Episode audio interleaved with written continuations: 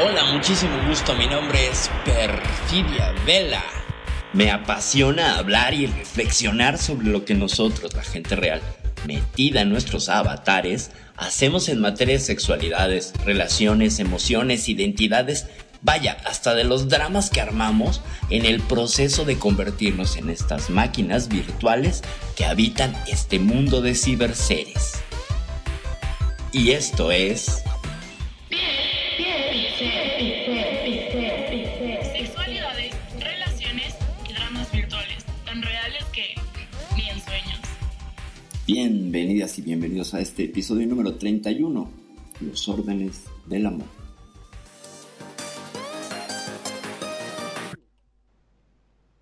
Buenísimas noches, auditorio de Radio Consentido. ¿Cómo están? Buenas, buenas, buenas, muy buenas noches. Tengan.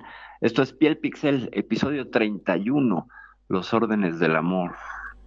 Y se va a poner fuerte e intenso. Esto igual resulta novedoso a todos ustedes porque vamos a hablar de terapia familiar sistémica y constelaciones familiares.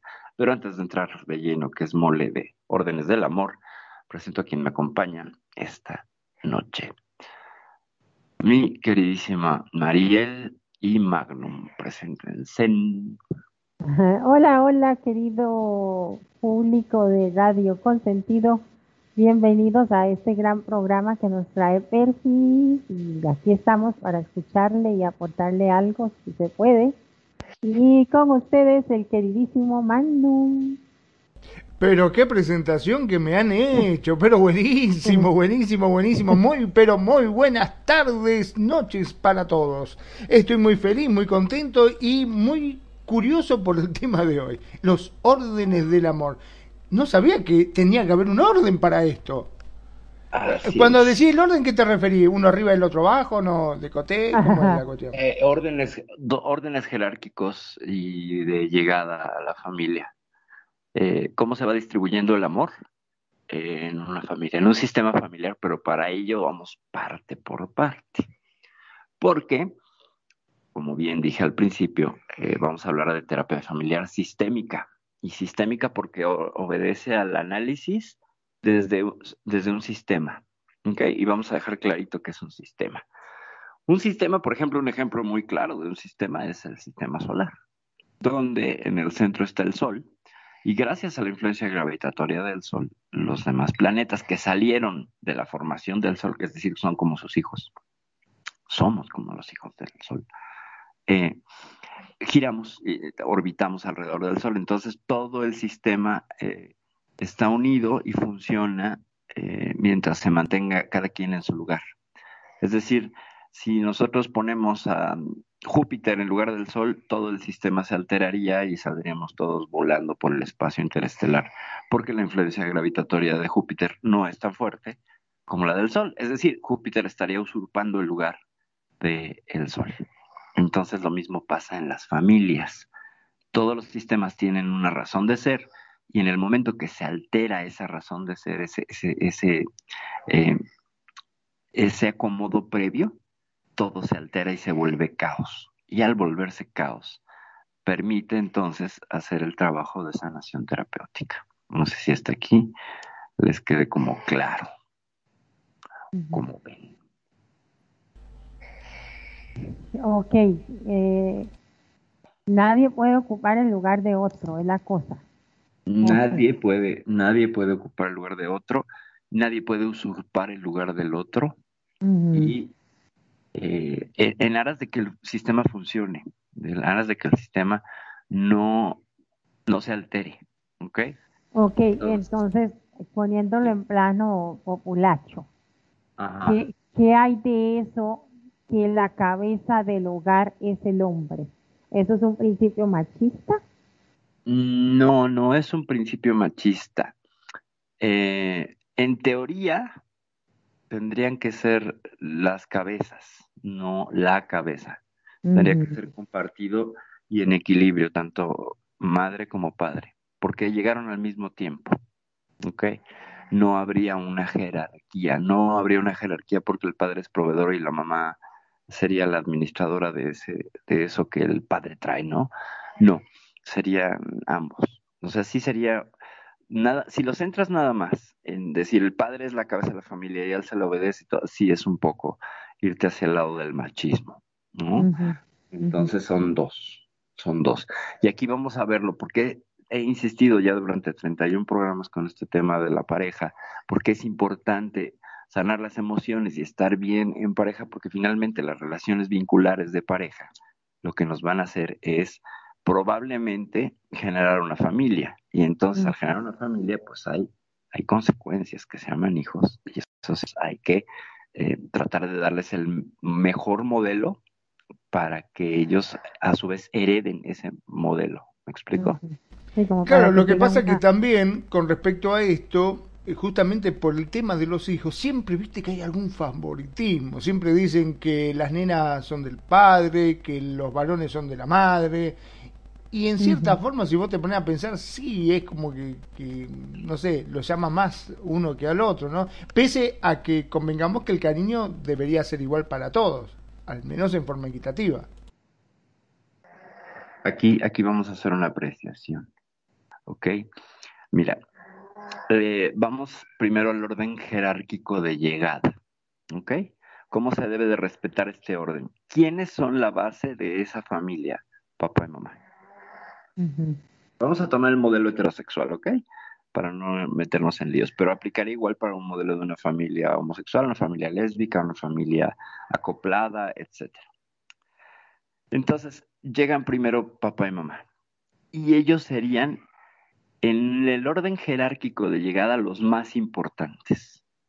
Después vienen los hijos, dependiendo el número de hijos, ojo, porque va a haber una distribución. Pero piensen que papá y mamá tienen un kilo de arroz para cada hijo. Entonces al primer hijo le dan el kilo completo de arroz. Al segundo hijo le dan ese kilo, pero le quitan un granito de arroz. ¿Ok? Y al tercer hijo le dan el mismo kilo, pero le quitan dos granitos de arroz. En el orden jerárquico. Es decir, el hijo, el primer hijo es más importante que el segundo y que el tercero. Ojo, esto parecería pues como muy abusivo, ¿no? Como muy, mmm, qué barbaridad, estamos... Eh, ah, yo, yo diría como muy injusto, se ve. No, pero ahí te va. Parecería injusto, pero no es injusto. ¿Por qué? Porque el orden descendente del amor, conforme los hijos va, conforme va habiendo más hijos, es decir, al hijo mayor le tocó todo el amor de los papás. ¿Ok? Todo. Yo no me estaría peleando por un granito de arroz, de amor, pero ok. Pero ese granito se lo va a regresar el hermano menor, porque el orden va por arriba. ¿Ok? A los padres decantan y luego los hijos regresan. Entonces, que, eh, lo que quiere decir que el hijo mayor ese granito que le falta al hijo, al hijo segundo, él se lo da. ¿Ok? Él se lo entrega. Ah, el, segundo hijo se lo entrega al que sigue y así. O sea, es como una caída de compensación. Ah, ok, ok. Para que entonces el sistema sea justo. ¿Ok? O sea, parecería injusto, pero no, es que si tú alteras fíjate cómo tiene una lógica. Si tú alteras, si el hijo menor de tres, los padres le dan más importancia que al hijo mayor, lo están excluyendo. Dos maneras de excluir en la sistémica familiar. Uno, a la persona y dos, sus circunstancias. El, eh, excluir por la persona es mm, igual el padre al hijo primero no le tiene tanto cariño y algo le remueve y entonces se centra en el hijo menor. Y lo que sucede es que está alterando los lugares de posición y de llegada jerárquica. Estos son inmutables. Por eso, hay un fenómeno que se llama triangulación. Y este es súper revulsivo y pues va a ser con el perdón de todas las que son madres que nos escuchan cuando enarbolan o cuando eh, en el discurso de mis hijos son primero. Ah, sí, sí, sí. Alteran el sistema porque están no reconociendo la llegada jerárquica por antigüedad de la pareja. Entonces lo están alterando. Y en esta cultura está muy dado, pero muy dado a privilegiar esta idea de las mujeres que defienden a los hijos con uñas y dientes ante problemas imaginarios eh, o reales y alteran eh, dice la pareja. Cuando no tendrían a esos hijos sin la pareja, ¿a dónde vamos con todo el asunto sistémico?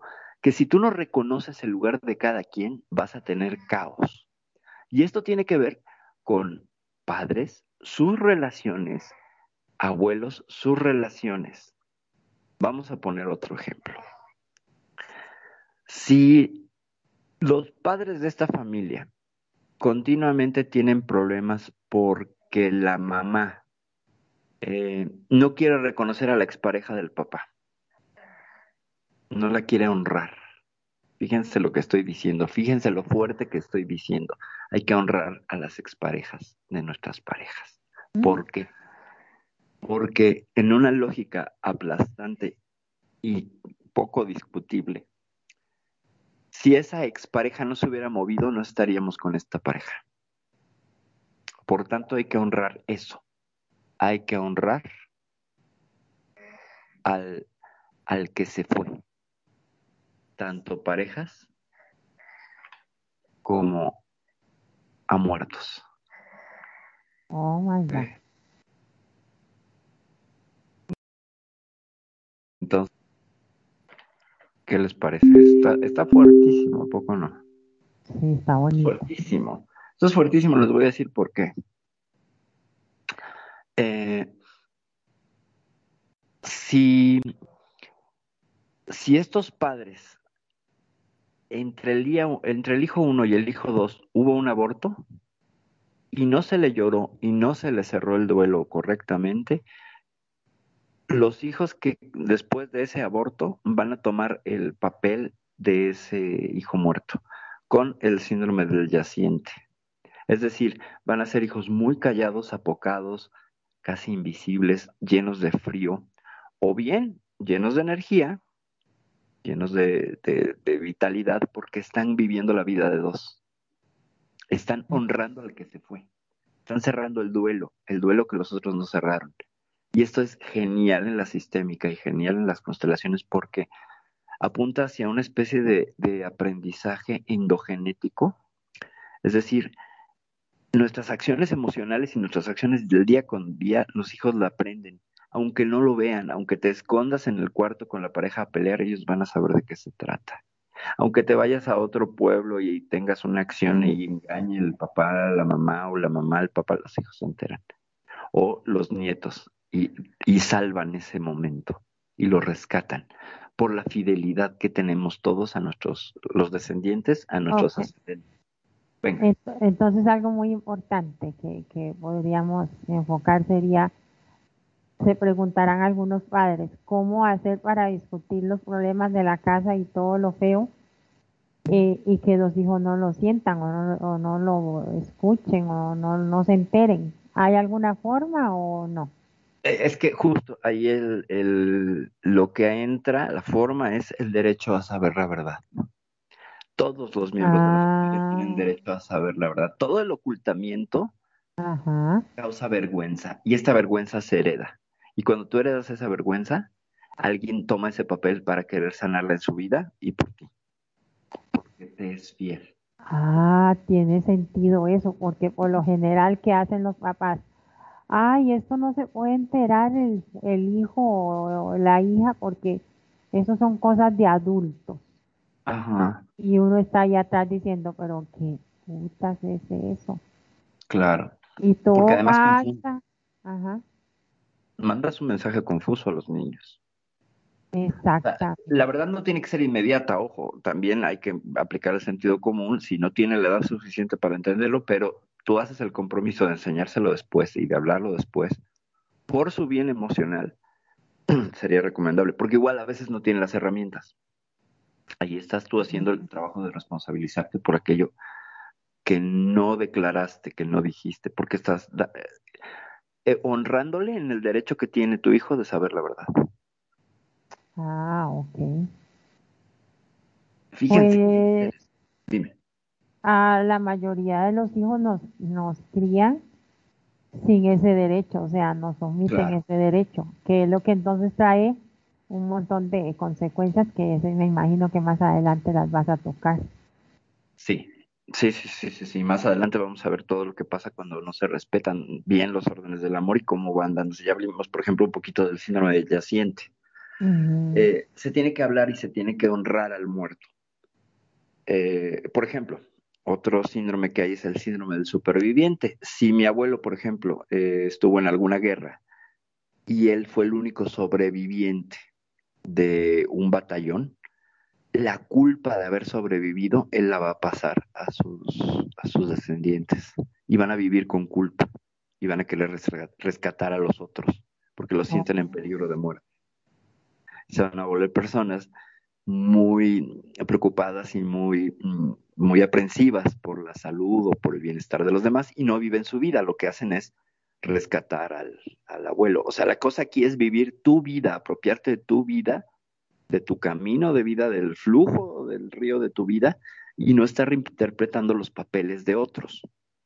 Invariablemente nos los heredan y entonces hay que hacer una, eh, un acomodo, una sanación, un cierre con todos aquellos que se fueron. O sea, la sistémica trabaja con las ausencias y con las presencias, pero las ausencias son poderosísimas, poderosísimas. Otro síndrome que hay, por ejemplo, es el del perpetrador víctima.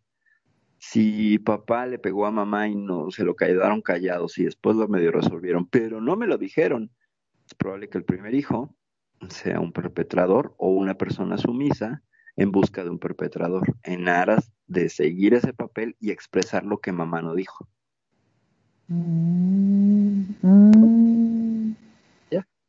El hijo o hija buscarán el papel de de jugar ese papel, representar esa situación para poder decir lo que no dijo. O sea, no tiene que decir, no, no me pegues, basta. No, no. También la misma mm, representación del, del acto de la violencia en cualquiera de los dos papeles, perpetrador o violentado o víctima, es un decir lo que no dijo mamá. ¿Ok? No, no, es que no es activismo, pues, es una una representación que significa algo, algo que tiene que ver con un duelo no cerrado, porque finalmente eso que cayó mamá es un duelo no cerrado, es un duelo que tiene con su dignidad, con su persona, con el momento que estaba viviendo, bla, bla, bla. Entonces, ¿por qué es tan importante que yo sepa manejar mis emociones, cenar, porque eventualmente me voy a vincular con alguien y con ese alguien que voy a bailar esta danza de la pareja, voy a poder moverme para, o sea, eh, todo movimiento que haga, mi hijo la va a aprender o mis hijos lo van a aprender. Es decir, todo movimiento emocional o relacional que yo haga, eh, es muy factible que mi hijo, si yo no lo resuelvo, que mi hijo busque resolverlo. Mm. Entonces, ¿qué sucede? Que se van alterando todos los órdenes del amor. porque eh, ya no viven su, su papel de hijo segundo, sino que viven el papel del abuelo, del papá, de la mamá. Ok, entonces, eh, esto, digamos, eh, nuestro padre o alguno de los padres o los dos son alcohólicos y, lo, y los hijos no, no, no, no adoptan el mismo comportamiento está entre esto que estás hablando y cómo. Explícanos, por favor. Eh, fíjate, fíjate muy bien. Cuando los hijos, te voy a hablar desde mi caso. Yo vengo de una, de una familia de alcohólicos. Tanto papá como mamá eran alcohólicos. Eh, mis hermanos, alcohólicos. De seis hermanos, cuatro alcohólicos y una farmacodependiente. Oh. O sea, con mi familia las adicciones. Entonces, ¿qué hago yo como la parte más pequeña de la familia, que es mi papel de el que busca ecualizar el sistema. O sea, yo juego el papel de oveja negra en la familia, pero también busco ser el rebelde que ecualiza. Entonces, ¿cuál es mi rebeldía? Yo no bebo. Y entonces estoy Mm, diciendo todo aquello que mis hermanos no dijeron y todo aquello que yo quiero decir. El alcohol está mal, beber está mal, el alcoholismo está muy mal. Entonces, entonces en el caso de nosotros somos cuatro, Ajá, cinco conmigo en mi casa. Y mi bueno, nosotros teníamos mu- mucha, mucho, mucho, mucho. Mis padres habían, antes se tomaban los, las fincas, los terrenos, así a lo loco, nada más usted iba y marcaba y todo era suyo. Después, acá, después acaba la escritura ya, eso, eso pasó en mi casa, no es que hemos sido adinerados, sino que eh, teníamos por eso.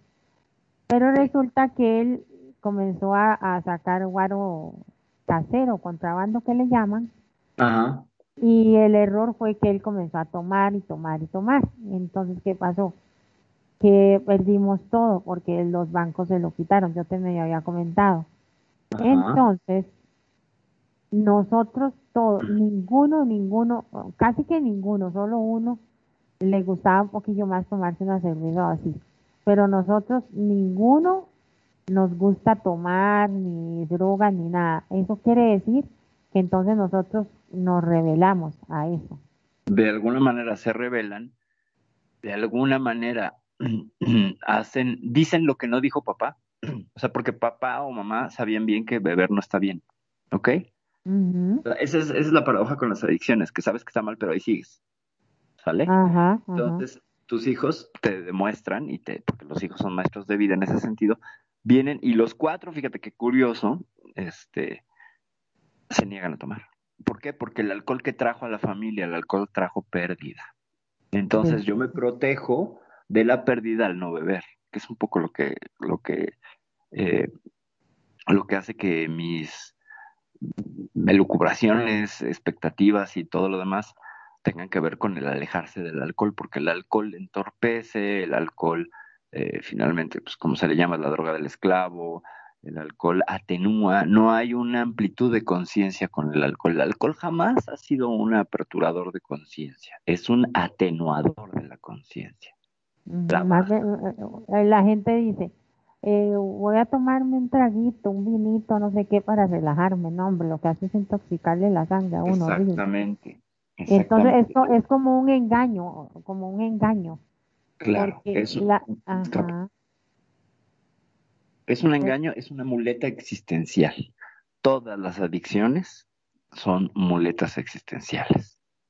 ¿Ok? ujú, Son muletas existenciales. Por ejemplo, yo fumo y las personas que fumamos nos tragamos los problemas. Entonces, ¿qué hago yo cada vez que fumo? Me estoy Ah, me los estoy fumando, me los estoy, los estoy queriendo quemar a si solitos, sin, sin acción, hacen algo. ¿Me explico? entonces, Entonces, yo sé ¿por que está mal, yo sé que me hace daño, pero allí sigo. Entonces, entonces, ¿por qué a mí me da ganas? Yo no fumo, pero hay dos cosas que me encantan, en dos ocasiones que me encanta fumar, que así que me encanta, que lo, que lo disfruto. Cuando tengo una persona amena con la que pueda conversar de cualquier cosa con mucha confianza, mucha libertad y open mind y todo que yo pueda hacer yo y esa y que lo que hablamos como loros o loras, en, el Ujú. caso- en, en un caso específico, una prima que tengo en vida real y yo. Salimos y yo, oye, lleva cigarrillos. y nos fumamos un paquetón y vea, y no fumo. Ok. Y, Eh. yo, y, ah, espérese, y la segunda, después de tener sexo, me encanta, o hacer el amor, como dicen algunos, aunque ya el amor está hecho, pero bueno. Después, después de tener relaciones sexuales, me encanta fumar. ok. Mm.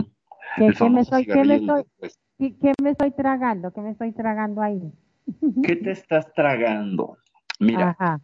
Como lo utilizas como un mm, como un aperitivo para el placer o un eh, es que no, no eres tu, no es tu muleta existencial, la diferencia está en el uso, ¿ok? Tú lo haces con moderación, ¿ok? Ahí no te estarías tragando nada, estás extendiendo el placer. ¿Por qué? Porque de alguna manera, por ejemplo, el cigarrillo es un digestivo genial para después de comer. Tú puedes encontrar a los fumadores todo lo que quieras mal de los pulmones, pero no se, no se estriñen. Pocos fumadores. Tienen muy buen sistema digestivo. Y eso no te lo dicen, o sea, apunta todo el tiempo a que hay, que los pulmones y bla, bla, bla, pero es un gran digestivo, es un gran digestivo. Entonces, ¿qué haces?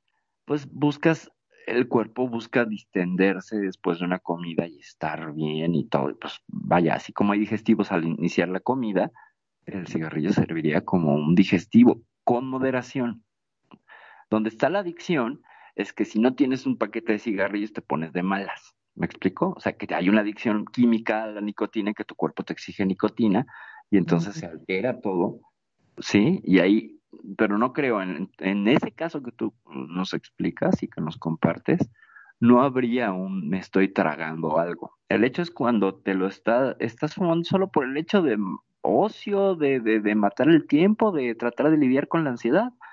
Entonces sí habría un enganche de estarte tragando los problemas. Porque ¿qué hago? Si me siento ansiosa, fumo y entonces se reduce la ansiedad porque es una ilusión y no trabajo verdaderamente esa ansiedad. ¿Me explico?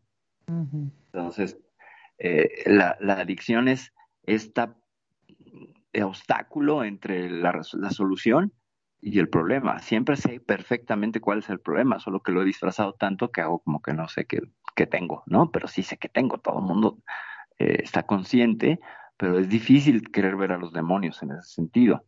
Uh -huh. Entonces, eh, con las adicciones que haces, pues tratas de, fíjate cómo con el alcohol también mencionas que es un relajante. Bueno, relajarse de que cálmate, o sea, tampoco es que la existencia fuera tan ominosa, pero hemos aprendido a ver la existencia y el mundo alrededor como una amenaza y nos suele crear mucho estrés y entonces el alcohol se vuelve este escape, esta puerta para ah, relajarse, distenderse, ¿sí? Y como uh -huh. es una acción que en la que tú tienes, entre comillas, control, consideras que te haces bien. Uh -huh.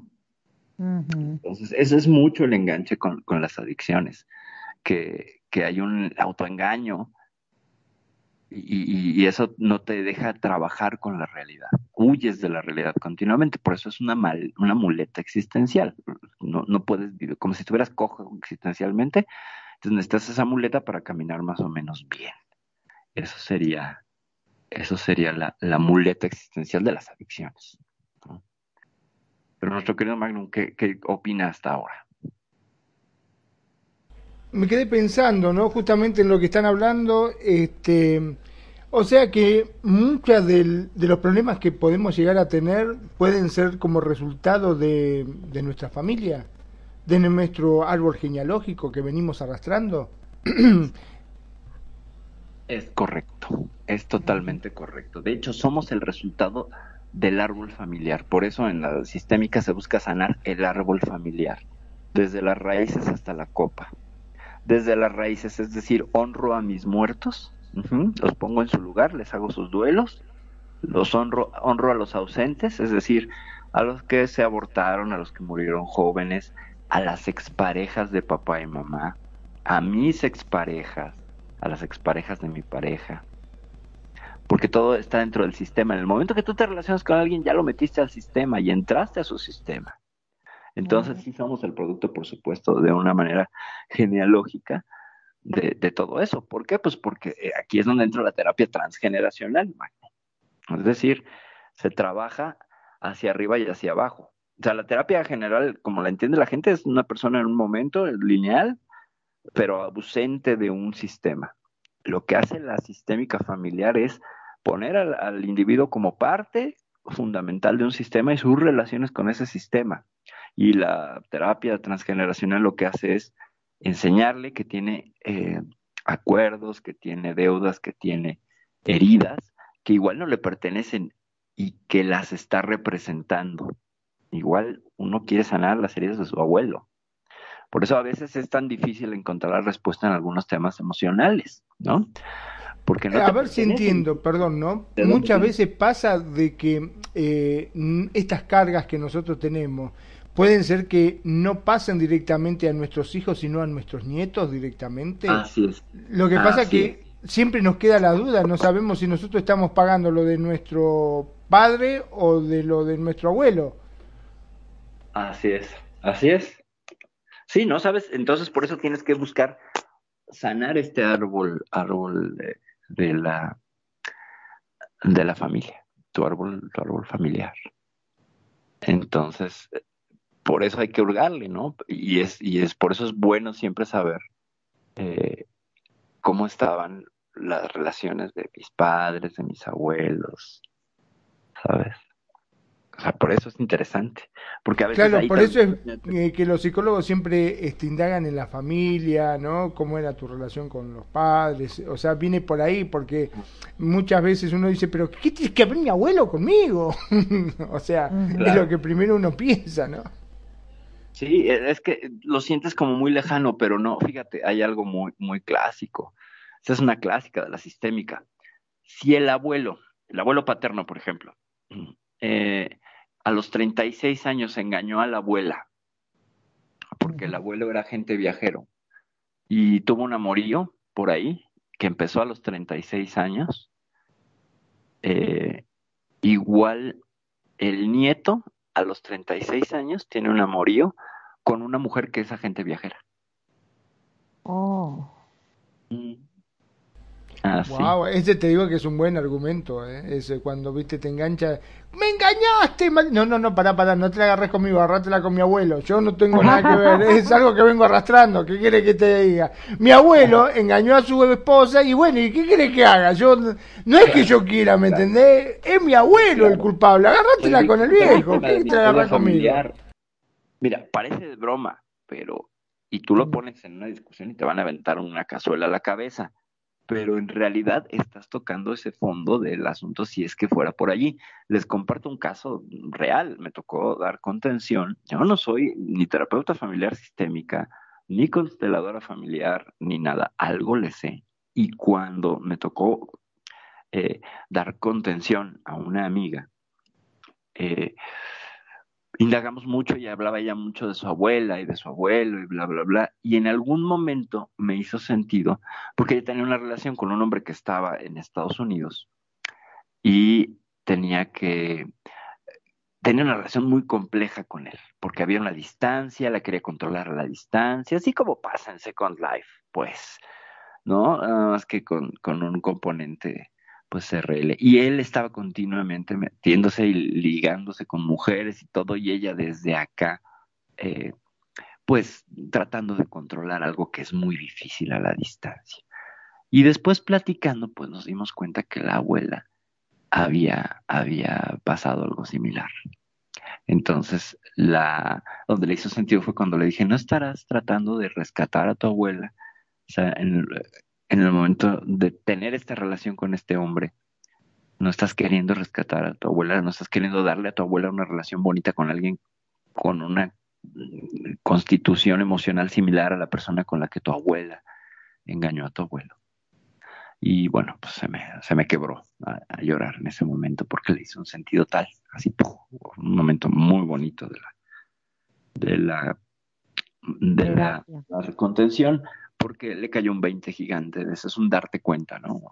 Un, te hace sentido brutal que sana en ese momento y que pese a que hubo lágrimas y todo, pues bueno, ya se pudo quitar este peso que no le pertenecía y que no daba con él. Y, ella estaba yendo a la iglesia, estaba en el correo de la iglesia, bla, bla, y no encontraba, y no encontraba hasta que por ahí, pues bueno, tuve la fortuna, tuve la iluminación de, es por aquí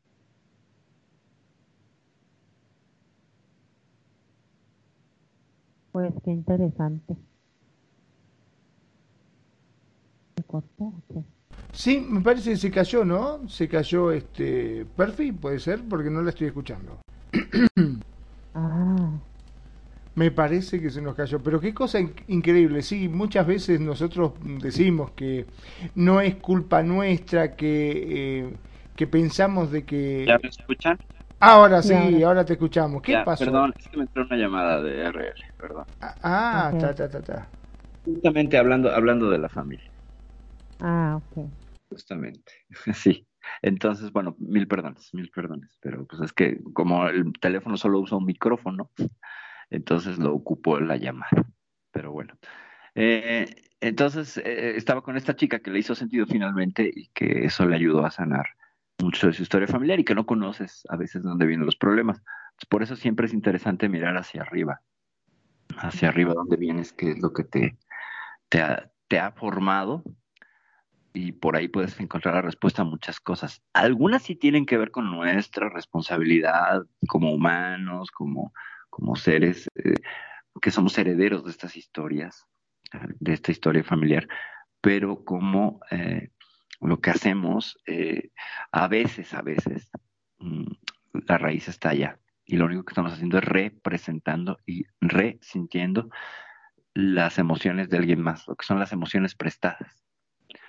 Eh, un ejemplo, por ejemplo, de, las emociones prestadas es, eh, papá engaña a mamá y entonces el hijo le expresa el enojo al papá y lo odia y lo agrede y todo, porque como mamá no pudo expresar nada, el hijo dice lo que mamá no dice.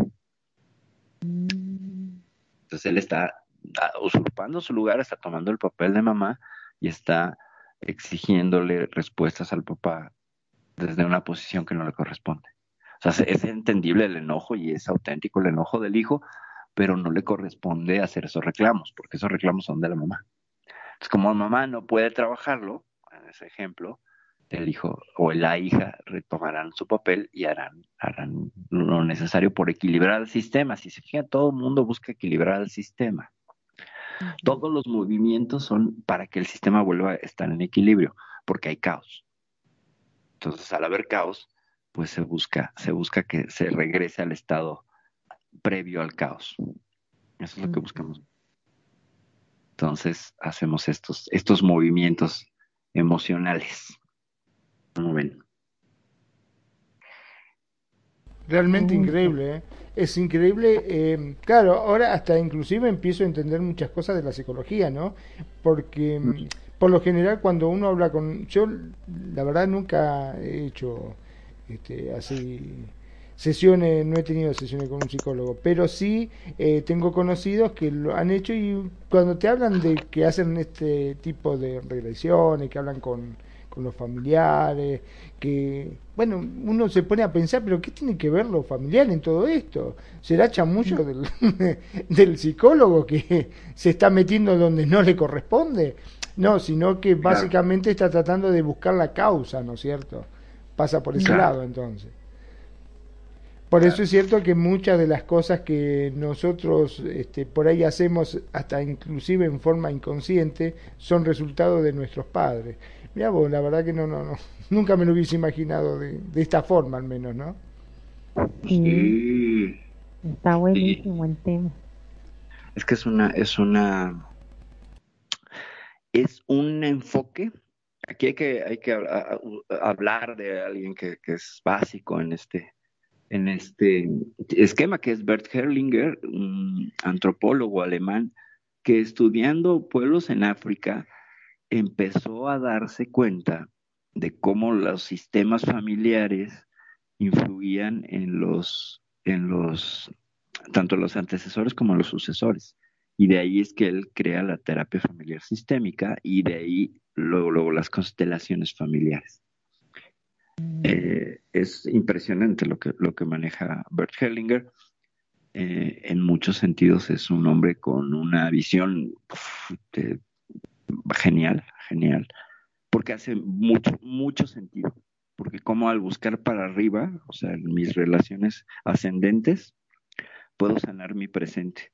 Y prevenir que mis descendientes pasen ciertos papeles que no les corresponden.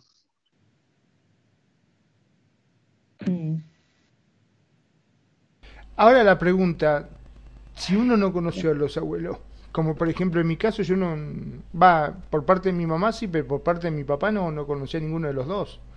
Igualmente estoy este, expuesto a tener que pagar cosas de ellos sin haberlos conocido. sí porque estás dentro del sistema. O sea no tienes que no tiene que haber contacto en el sistema sino estar dentro de ese sistema. Por ejemplo eh, lo mismo con, con un hijo que, que es abortado pues nunca tuvo contacto con sus hermanos, pero sus hermanos van a tratar de rescatarlo a través del síndrome del yaciente, alguno de ellos, sin, saberlo. Es, aquí lo, impresionante es que cómo se pasa esta información, por eso usé la palabra endogenética, que no sé si es correcta, pero como si transmitiéramos la información de manera genética. Las actitudes, las de por sí transmitimos de manera genética rasgos físicos y eso, pero también emocionales y también actitudinales. Eso todavía sigue, sigue en campo de estudio, pero todo parece indicar que vamos por el camino de descubrir que heredamos también actitudes y formas de ser. Entonces, de alguna manera, aunque no conocieras a tus abuelos, pues las heredaste porque tus padres las heredaron y te las transmitieron. Oh my God. Oh. O sea que pasa a través, puede ser del, del ADN, del. No sé. Del Así es, a través del ADN. A través del ADN.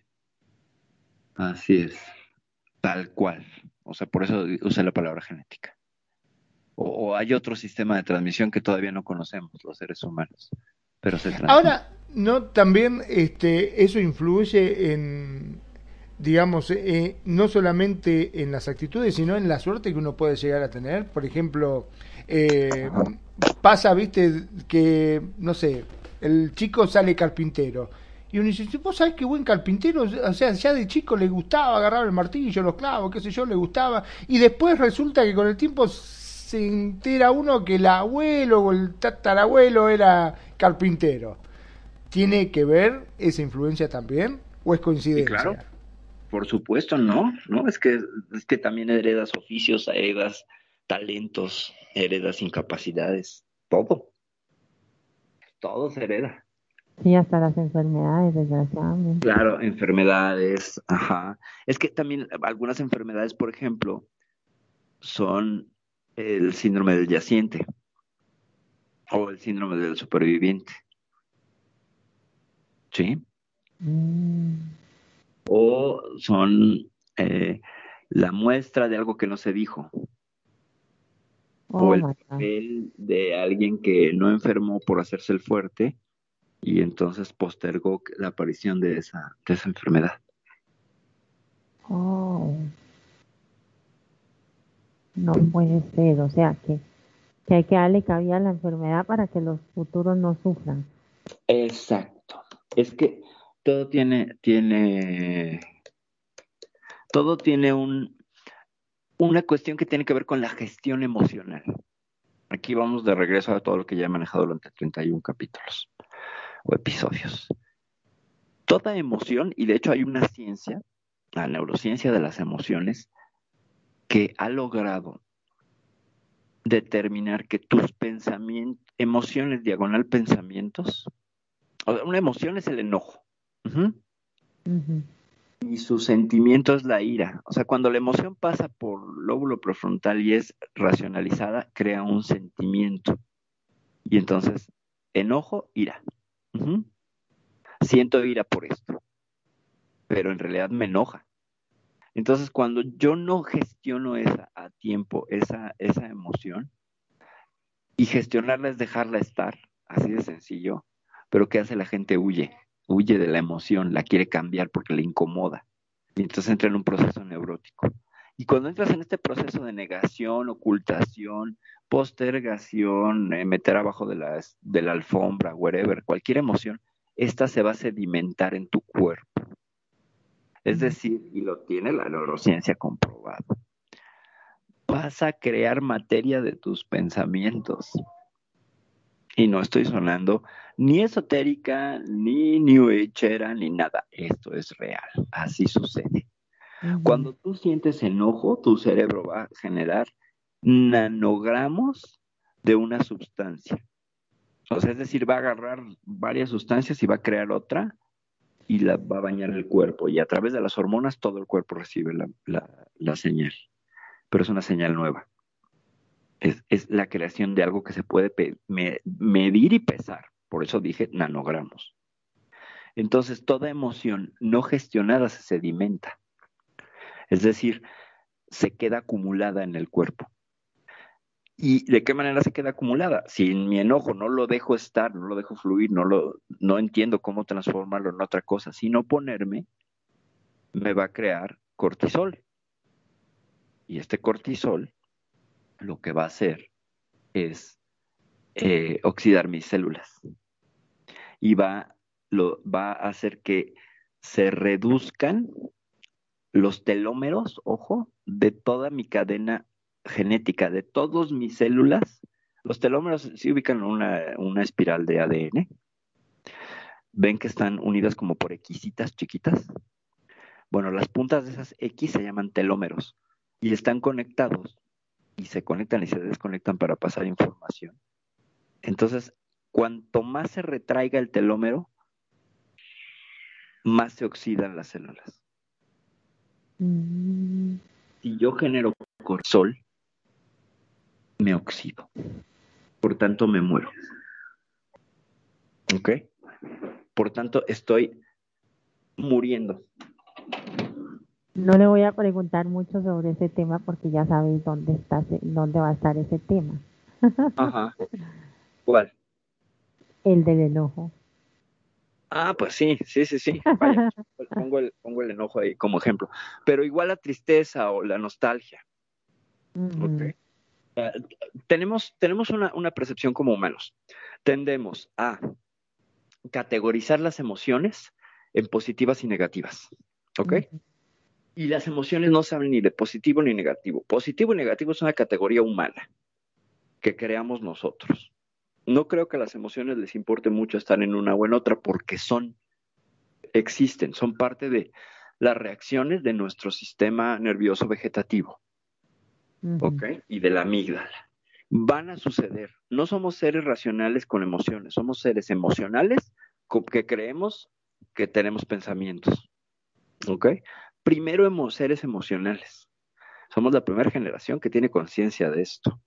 Antes nos pensábamos como seres racionales, psicológicos, bla, bla, bla. Por eso la psicología de las emociones desafía los conceptos tradicionales de la psicología, que buscaba centrarse en las conductas repetitivas y patrones de, de conexiones neuronales, que es un poco la psicología cognitivo-conductual. Sí existen estos círculos y estos caminos neuronales de repetición que aprendemos, por ejemplo, para caminar. O sea, cuando estás caminando y aprendes a caminar, pues tienes que dar un paso y luego equilibras y todo. Y ese aprendizaje se va creando un camino neuronal hasta que es dominado de tal manera que ya se hace de manera casi inconsciente Ujú, hecho de manera inconsciente. Tú caminas sin pensar que estás caminando o andas en bicicleta sin pensar que andas en bicicleta. Y, y eso tiene que ver con, pero, pero eso, eso está dentro de lo que es el, el- el- el sistema eh, de la, de la, ay, de estar como en conciencia, ¿ok? Con- estás consciente de ello. Hay un sistema más alto que es consciente de que estoy consciente, que ya nos meteríamos en primera, segunda y tercera posición perceptual del individuo conforme están sus emociones o su estar en el mundo, ¿ok? Pero regresando a este punto, entonces toda emoción que no, que no gestionas bien se sedimenta.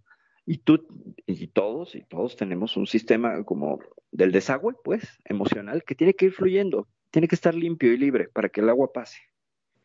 Pero cada vez que no gestionas una emoción, se va sedimentando y el flujo cada vez es más difícil, más complicado, o se tapa, y entonces genera un caos. Entonces, toda emoción se tiene que gestionar tarde o temprano.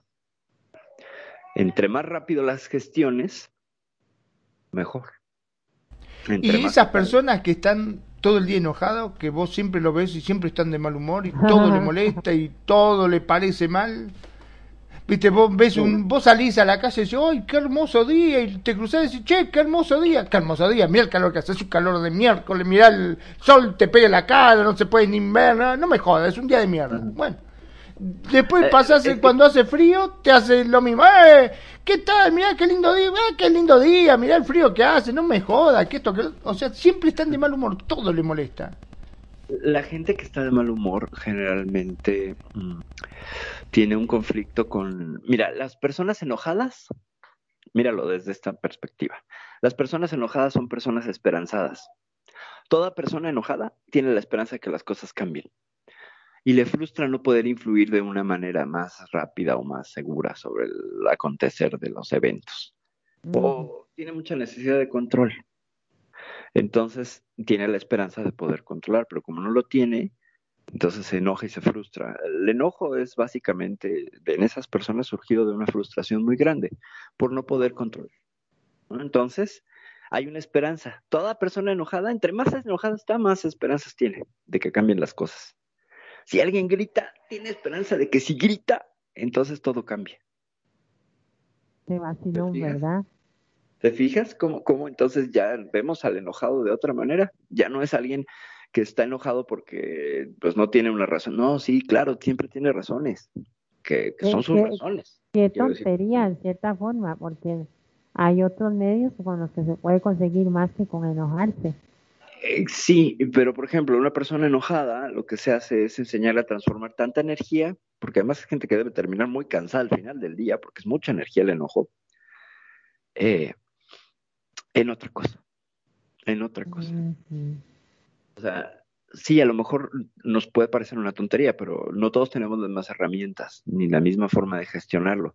Acuérdate, somos producto de la historia emocional de este árbol familiar.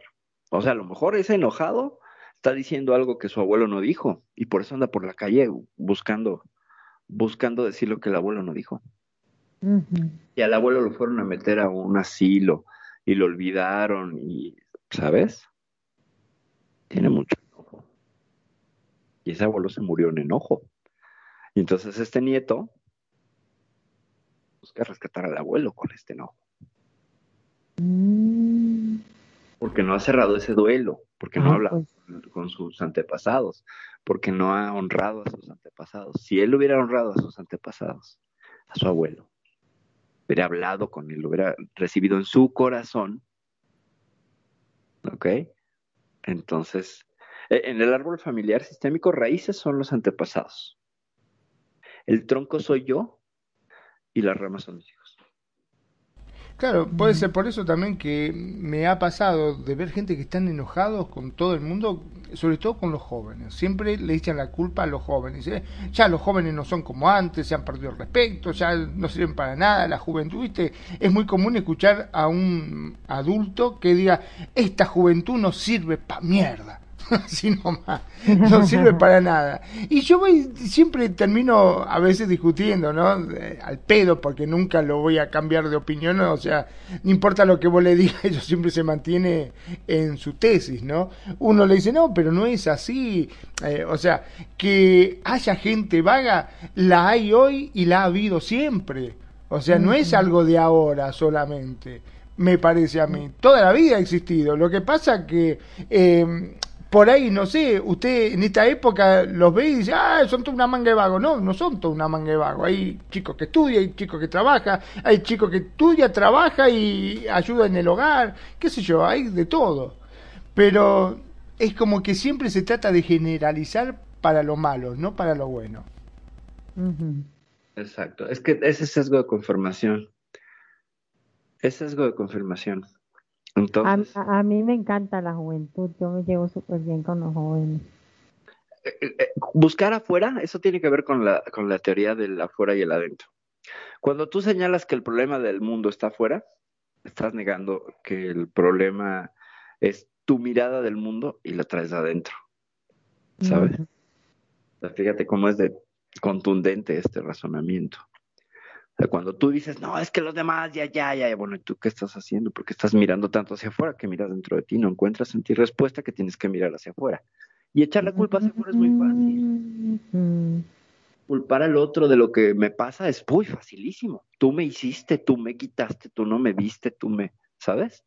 Que de alguna manera en la familiar sistémica es no honrar a los antepasados con los papás, con los hermanos, con tú no me diste lo que yo quería, ¿no?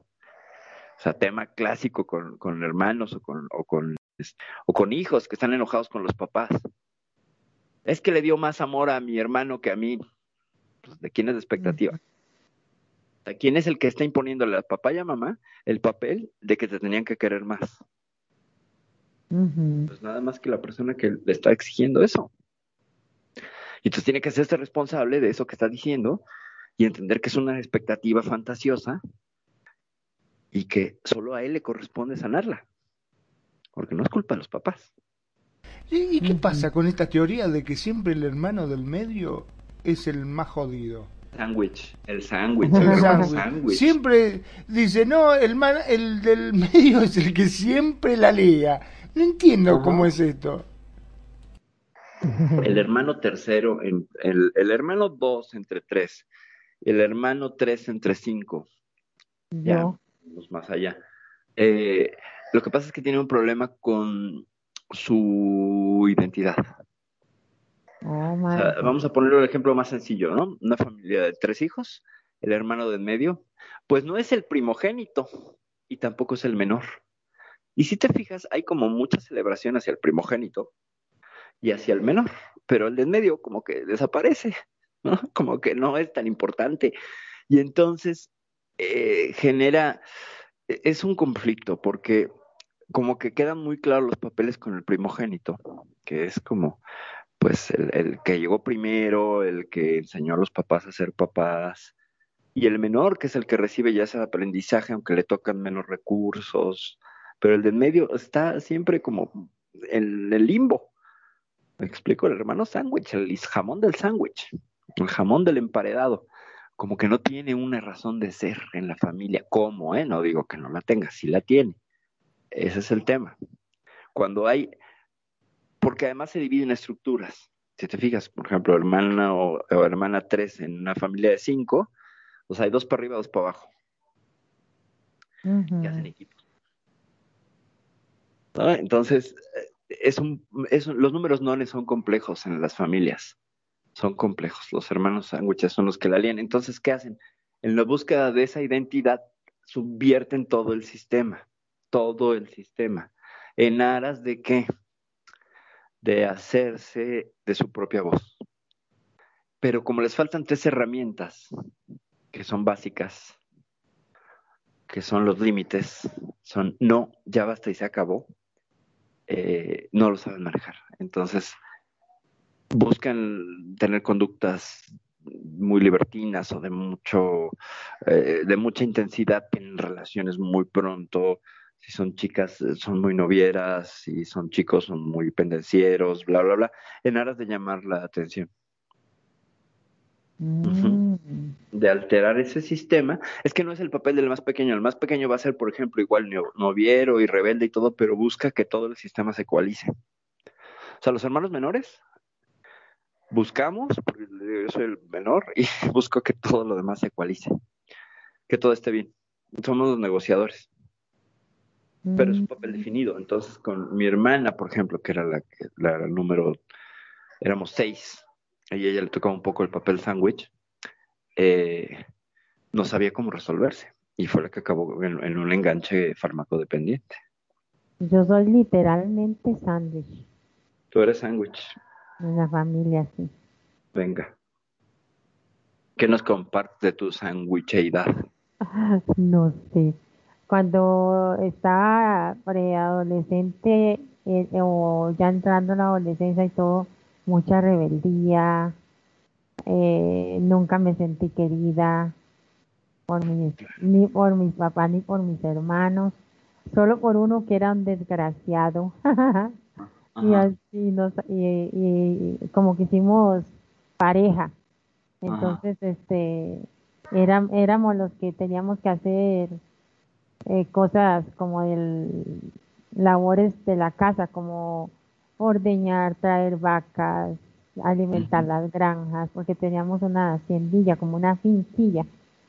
Eh, ir al río a traer agua y encontrábamos leoncillos y nos daba mucho miedo y cosas así. Ok. pero siempre andábamos juntos y una vez estábamos, íbamos a traer bananos o no sé qué que nos mandaron a, a él y a mí y, y nos pusimos a jugar. Yo me le escondí a él debajo de una mata de, de y en, y en eso, y en eso iba pasando otro, el otro hermano, el, el, el segundo, el mayor, Ajá. y, y cortó la hoja y me cortó la cabeza, casi me muero, casi me desangro. Wow. Por favor, casi decapitada, qué bárbaro. No, pero por encima, así, por la, ok, por, encima, entonces era mucha sangre y era locura y, Ya, eso es algo que nunca olvidamos y nos da mucha risa ahora, pero mis padres casi se mueren. No Sí, hallaban, pues me imagino. no hallaban cómo, cómo curarnos. Pero, pero sí, yo creo que más que todo en esa, en ese tiempo de, de aceptación y de inmadurez y todo eso de crecimiento, lo que, lo que me dio fue como mucha rebeldía y como mucha inseguridad, inse- mucha inseguridad de amor. Claro, claro. Claro, porque ¿qué, qué sucedía? Que no tenías tu lugar. No, no tenía mi lugar. No tenías tu lugar. Entonces, Y, eh, y, y mi mamá me mandaba a ser servidora de mis hermanos, para arriba y para abajo. Entonces, imagínate. ujú.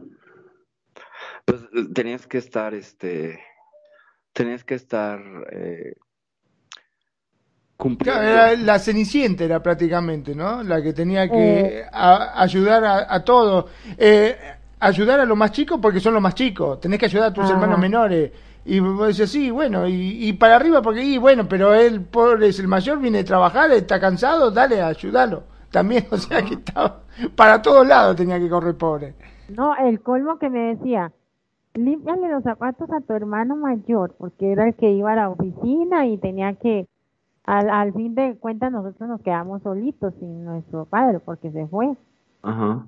Y entonces, este, como el grande se había hecho cargo, ya había conseguido trabajo, pero ya en una oficina, ya, ya, ya habíamos salido un poco más a la civilización. Ajá.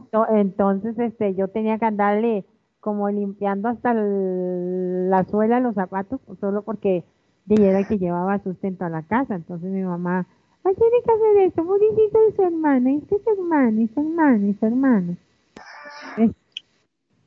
Otra de las cosas, fíjate qué interesante, y otra de las cosas que tienen los sándwiches es que Ujú. como no tienen, no son de aquí ni son de allá, ni tienen la atención de los papás, se hacen de sus Mm. propias herramientas. Mm, Entonces maduran mucho más rápido y son más autosuficientes y mucho más eh, desapegados. Respecto a Gracias, gracias a eso, les comento y les comparto algo personal. Yo creo que gracias a eso. Este, es que yo, yo encontré mucha resili- resiliencia en una, en una situación que me, que yo padezco algo de los músculos. Yo creo Ajá. que gracias a eso hace de que la gente diga, oiga, pero ¿cómo hace usted para hacer tal y tal cosa? Si, si parece que esto, lo otro. Y yo Ajá. no sé, no sé, pero no sé, pero yo puedo. Yo creo que fue a raíz de a raíz de eso, porque tal vez si hubiera sido como la consentidita y la todo, ahí estaría dependiendo de todo el mundo, más ahora soy independiente de toda la vida. Pregun- pregunta, María, ya que nos compartes. Mm, ¿Alguna muerte en tu familia hacia arriba? Es decir, a partir de tu hermano inmediato, hermana inmediata, hacia arriba. Muy sentida por, por ti. Hacia abajo, una muy sentida, mi hermano lo, lo asesinaron. Ok. Hacia abajo. El, ¿Hace el, el, el, que, el que hacía yunta conmigo, pero ya yo estaba grandecilla, sí. Ok, bueno, no importa, pero es que no nada más queda. Aquí, aquí nos salimos un poco del modelo de las cinco heridas emocionales que suceden en la infancia. Eh, Puede pasar después. Ok. Porque mm, finalmente no tiene edad porque es un duelo, puede ser un duelo no cerrado, ¿me explico? O sea, hay adultos que, que lloran la pérdida de sus padres, por ejemplo, a los 70 años. Y se les murieron sus papás cuando ellos tenían 40. O sea, se guardaron el duelo 30 años. mm. Entonces hay heridas, heridas de la edad adulta. O sea, se corresponden a la- y generalmente son duelos, duelos no cerrados. Entonces, cuando hay un duelo no cerrado, eh, ¿qué buscas honrar? Ah, O sea, usted piensa que yo estoy honrando la muerte de mi hermano. No, no, no pienso. Estoy poniendo un ejemplo en general, no estoy haciendo un diagnóstico, porque me faltan contexto. No, no. Eh, Ah, ok, ok. sí, sí, no, habría que saber muchas más cosas, pero, por ejemplo, tu enfermedad es previa a la muerte de tu hermano. Mm, Ah, bueno, pues entonces ahí nada tiene que ver, proviene de otro lado. ¿Me explico? Ah, O sea, lo, que traes es un dolor grande y un duelo que estás trabajado y no, y que todavía te duele. A lo mejor ya lo terminaste, pero estás en aceptación de que ya, ya no está, pero te duele y es válido. ¿Me ok, una, una pregunta, una pregunta. Venga. En- entonces, esto tiene que ver con la genética. O sea, Eh, ¿a ti que te gusta tanto decir que la mente es muy poderosa? ajá, A veces tiene que ver con la mente que influye la genética. Ya te expliqué hace ratillo y les expliqué cómo alteramos nuestra genética, alteramos los telómeros de nuestra, nuestro ADN. Envejecemos, ah, pues. O sea, nos oxidamos. Diagonal envejecemos, diagonal morimos más pronto. Y puede estar muerta en vida, pues. No, no es que te chupes como una momia y te mueres. No. Es una muerte simbólica, eh, sistémica de todo el del cuerpo, pues. Hay gente que, que, que, que los ves y que están mal, ¿no? Que aparentan una edad mayor de la que tienen, o que se ven grises, ¿sabes? Hay gente que tiene así el semblante gris y que... Y es eso, no es esa. ujú. O sea, la mente puede alterar la genética, sí, parece que sí, parece que sí. Mm, mira vos. Quien dice, no, pero es que la mente no influye y porque entonces las enfermedades y no hay una sola evidencia de que por el pensamiento positivo eh, la gente se cure. Ok, ah, pero hay, hay gente que sí lo ha una- logrado. Hay un montón de, de evidencias y me imagino que tú eres una de ellas, donde una buena actitud ante un padecimiento o enfermedad hace que las cosas sean más llevaderas, más fluidas y haya una mejora significativa. ¿no? O sea, tú tienes un enfermo que, que está deprimido por la enfermedad y no lo sacas de la... Tienes un, dos problemas, la enfermedad y la depresión. En cambio, si no está deprimido, solo tienes un problema, que es la enfermedad. Y un problema es más fácil de resolver que dos, digo yo. O al menos de sobrellevar o de, de enfrentar o de... La posición que tienes ante, ante esta situación. ¿Me explico? Entonces, eh, todo depende de cómo enfocas. Y sí hay mucha gente que ha padecido cánceres y por cómo lo han abordado, hasta se han curado. Y la medicina se queda sorprendida, ¿no? Cuando Sí, gente que sí, estaba ya en estados terminales y de pronto cambió la actitud de las personas y ¡pum! Y ¡pum! Cambió. A mí lo que me dicen lo- los médicos es, uy, es increíble que usted, diga, por ejemplo, le guste vivir sola, eh, tenga ese espíritu tan alegre, taca, taca, yo, pero ¿por qué increíble? Dice, porque un padecimiento parecido ha tirado gente a la cama y le tienen que llevar todo a la cama, le tienen, o- es decir, se descuidan completamente, se niegan a, a, o sea, yo digo, bueno, no tuvieron resiliencia para No sobrellevar. tuvieron resiliencia, claro, no tuvieron resiliencia y, y también tiene que ver con una cosa con los duelos y los autoduelos. Un poco la autoconmiseración es eh, pobrecita de mí, pobrecito de mí, ¿no? Ay, ¿por qué me pasa esto? ajá, tú- entonces, cuando tú te revelas ante esta situación, porque ya la viviste en tu infancia, al ser la hermana de en medio, o sea, Mm, pues no te daban amor ni cariño, pues tú te lo procuraste. Y esta actitud, supongo yo, aquí sí estoy entre haciendo un diagnóstico y tratando de hacer prospectiva o adivinativa, te hiciste una serie de herramientas emocionales que te sirvieron un montón para poder decir, pues aquí estoy, ¿no? y, y- y- y además, pues a eso hay que compartirlo. Para, Tienes una para, energía para, bárbara. para poder decir, aquí estoy, aquí le pongo el pecho a las balas, ¿quién dijo miedo? Claro, claro, escúchate, escúchate. Tienes un ses de vida, así le llaman los alemanes, a esta efervescencia de vida.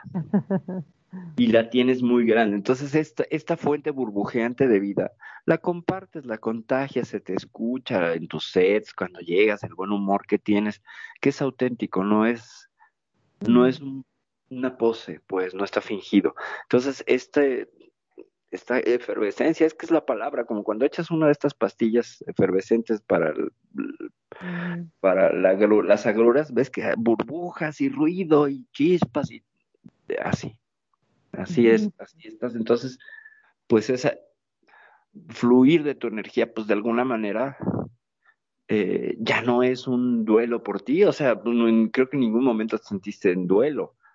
Para ti esto es un... Eh, no, no, no, no, no, no. Yo, yo cuando, cuando empecé a tener como unas síntomas extrañas, yo, eh, yo decía, qué raro, este, qué es, y ya cuando ya comencé a, a investigar qué era y con los médicos y todo, y, me dieron la noticia de que, de que iba a sufrir una debilidad muscular y que no sé qué, que tenía que tener cuidado para hacer ciertas cosas, como para no, que no quemarme o, o no correr o cosas así. Este, yo me tendía a llorar, yo lloré como una desgraciada y sufrí y, pues, bueno, de todo. Entonces tuve que superar eso cuando me cuando ya como que me di por vencida, como usted decía, creo que decíamos en un programa, no sé si era tuyo o, el, de la, o el de la resiliencia, no me acuerdo. Este que, hay que pasar el, el, al, al, dolor, el duelo, el llanto, la, la ofuscación, todo para poder superar algo. Yo, yo, yo te digo que yo creo que yo pasé por eso, porque yo lloré como una desgraciada, no tenía apoyo de nadie sola, estudiando apenas, no, era una, una, una mierda, como dicen los... Tuviste tu noche oscura del alma.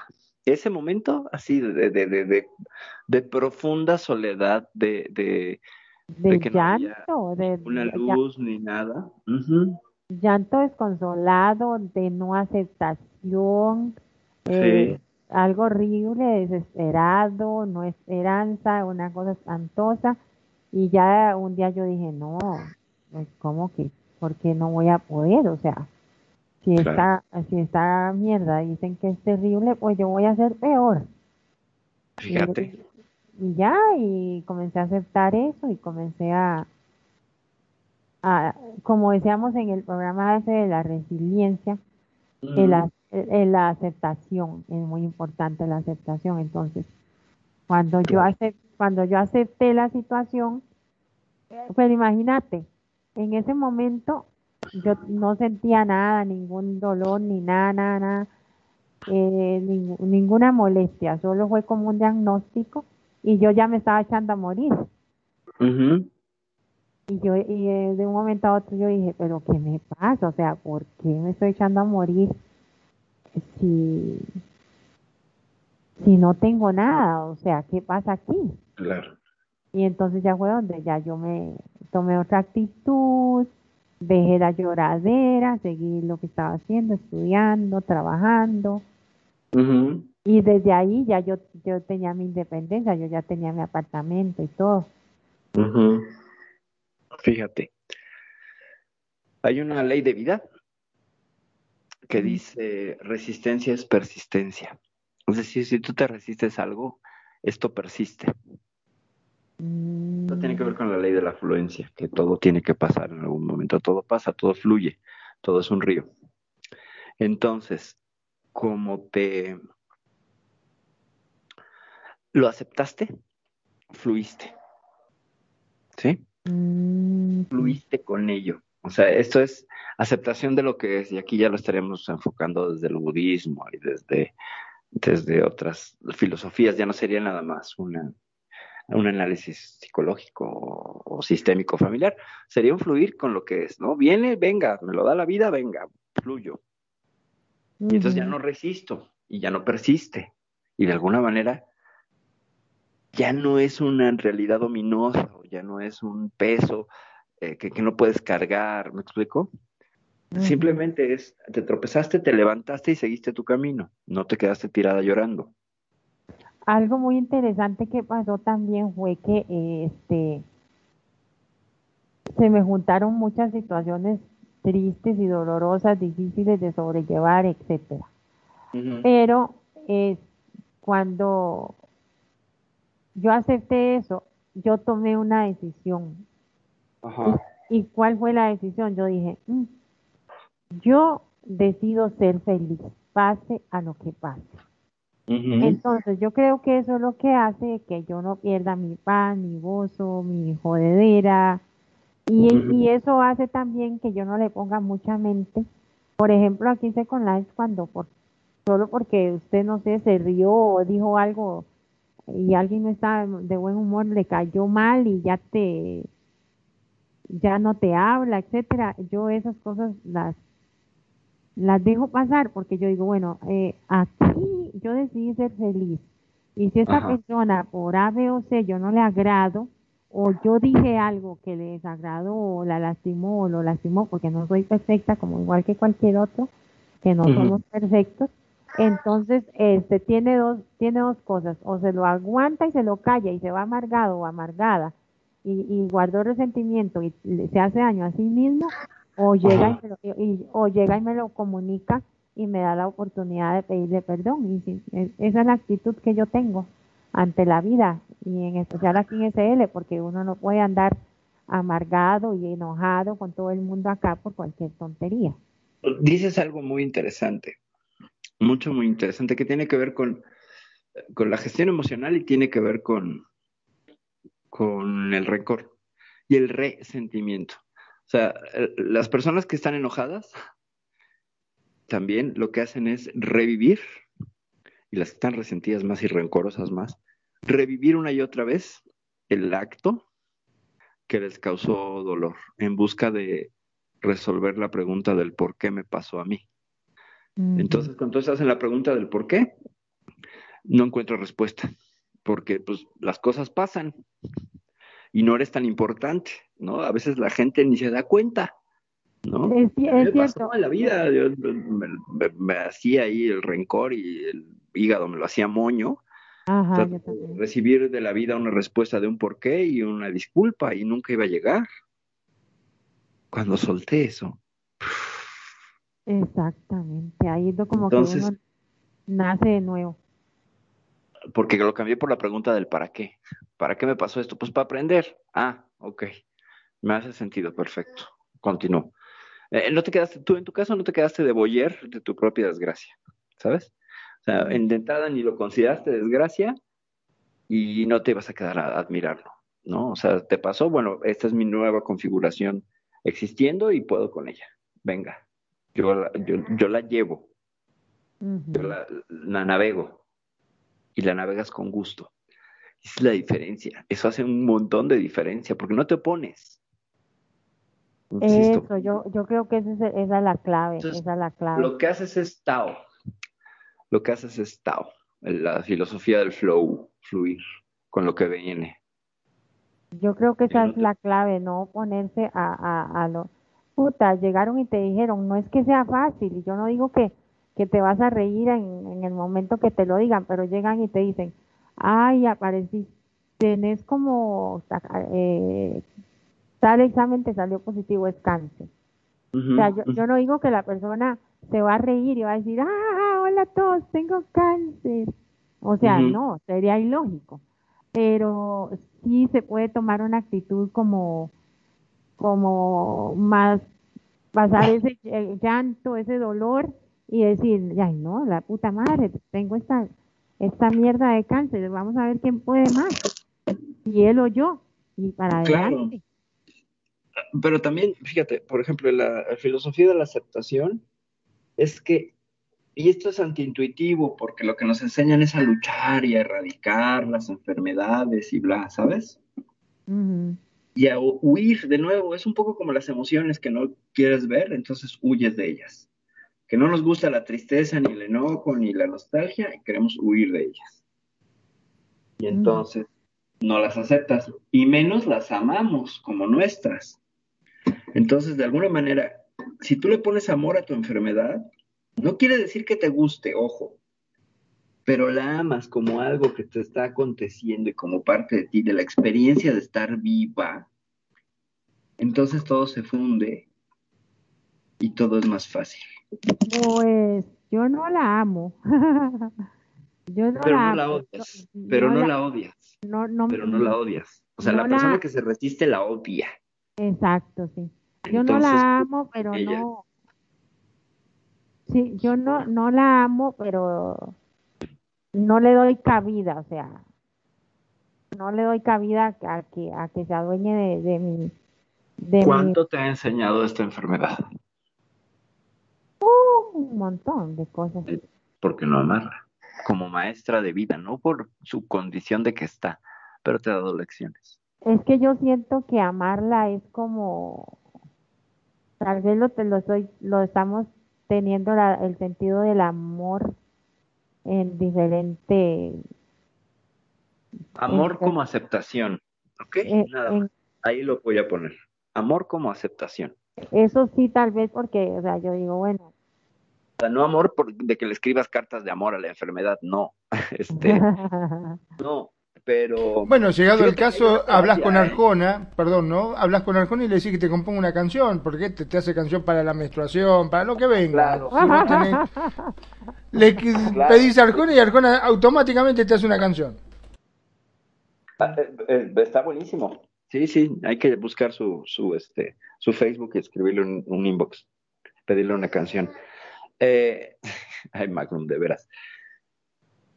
Yo lo que veo es que cuando tú aceptas, es un acto de amor. Cuando te opones, pues no es amor.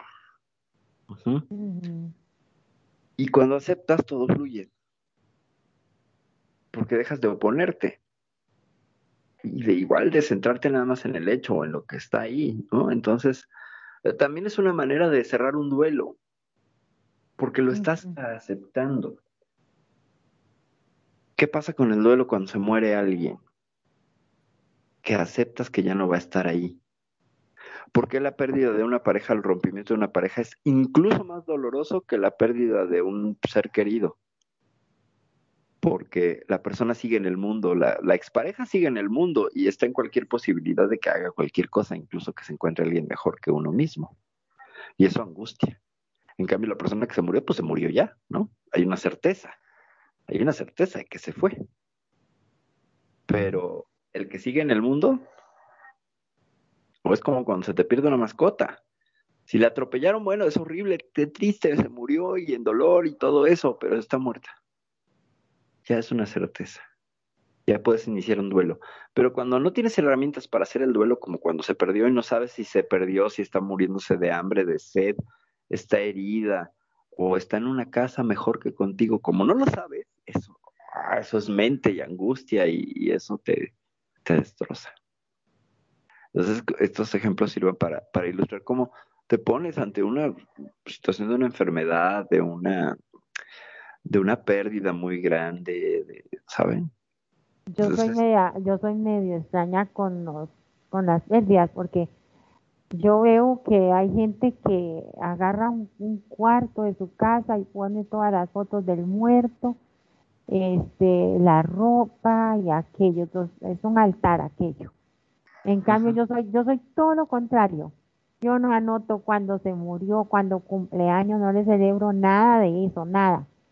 Sí, Ujú. recuerdo, sí recuerdo recordar a las personas con cariño, así, o, o alguna, a- alguna anécdota bonita que pasara o así. Eso es Pero- llevarlo en tu corazón.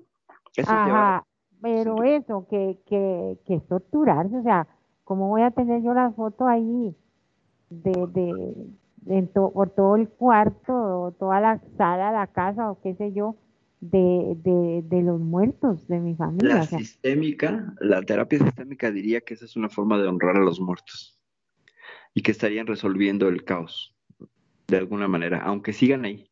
¿Me explico? O sea, puedes Pero- analizarlo también y decir, bueno, es que no lo superas, pero es una honrar al muerto. Y de eso se trata de la sistémica, que honres y reconozcas la existencia de alguien que ya no está. Y habrá ay, no. de, de hacerlo. ¿Me explico? O sea, sin, sin, sin reducirlo al, al, al- a la fórmula de vida. A lo mejor a ti te opera y te funciona no tener onomásticos, no tener fechas conmemorativas, sino llevar en tu corazón a la gente con cariño y ya. Que también sería lo mismo que el otro, el otro acto de poner fotos y todo eso. Es una forma de cariño. Aquí lo importante, la sistémica al menos, ojo que hay muchas eh, eh, muchos enfoques, pues estoy compartiéndoles una de tantas, como la, la, la idea es reconocer aquel que se fue. Y en el momento que lo reconoces, la cosa ya se empieza a sanar. ¿Ok? Porque ya no tienes que llevar su voz. Ya no tienes que hacer su voz. Y esa es una forma de sanarlo. Yo sí soy extraña con eso. No, pues está bien, es tu forma y así te opera. Así opera en tu vida. No, no tienes que, es que no tenemos que seguir patrones. Cada quien encuentra con su inteligencia emocional y su brújula la mm. mejor solución. Todas las personas son expertas en sí mismas. Me explico, o sea, aquí lo único que se hace es buscar dar pues como ciertas herramientas, pero tú con las herramientas haces cosas diferentes. Mm, es como construir. Si tú le das un, juego mecano, un Lego a un niño, eh, los va a construir, va a hacer una serie de representaciones simbólicas o va a construir la realidad como él piense y lo mismo va a hacer otro niño. se, te, cortó. Seguramente le habrá entrado alguna llamada, me parece. A ver. No, no, no, ah. me tuve que, me tuve que desconectar. Ok, ok. Ya, aquí estoy, aquí estoy, perdón. Me desconecté un momento porque no entraban, eh, no entraban, ¿cómo se llama? Eh, mensajes, perdón, perdón. Eh, aprovecho para saludar a mi queridísima Marbella hasta Jalapa, Veracruz. Marbella, muchos besos, muchos abrazos. Qué bueno que nos estás escuchando. Me da mucho gusto. Y vamos a revisar el Facebook. Para, pues vamos a, saludar a toda la gente que nos está siguiendo, a Bárbara, Bárbara, a Gwen y a um, Ros Fresa, muchos, muchos saludos. Ana María Guajardo hasta Chile. Mi queridísima Luna, Azul Leonor, muchos besos y muchos abrazos. Yasmín Nolasco, muchos, muchos besos y abrazos. Y dice Marbella, gracias por los saludos. De nada, Marbella, muchos, muchos saludos.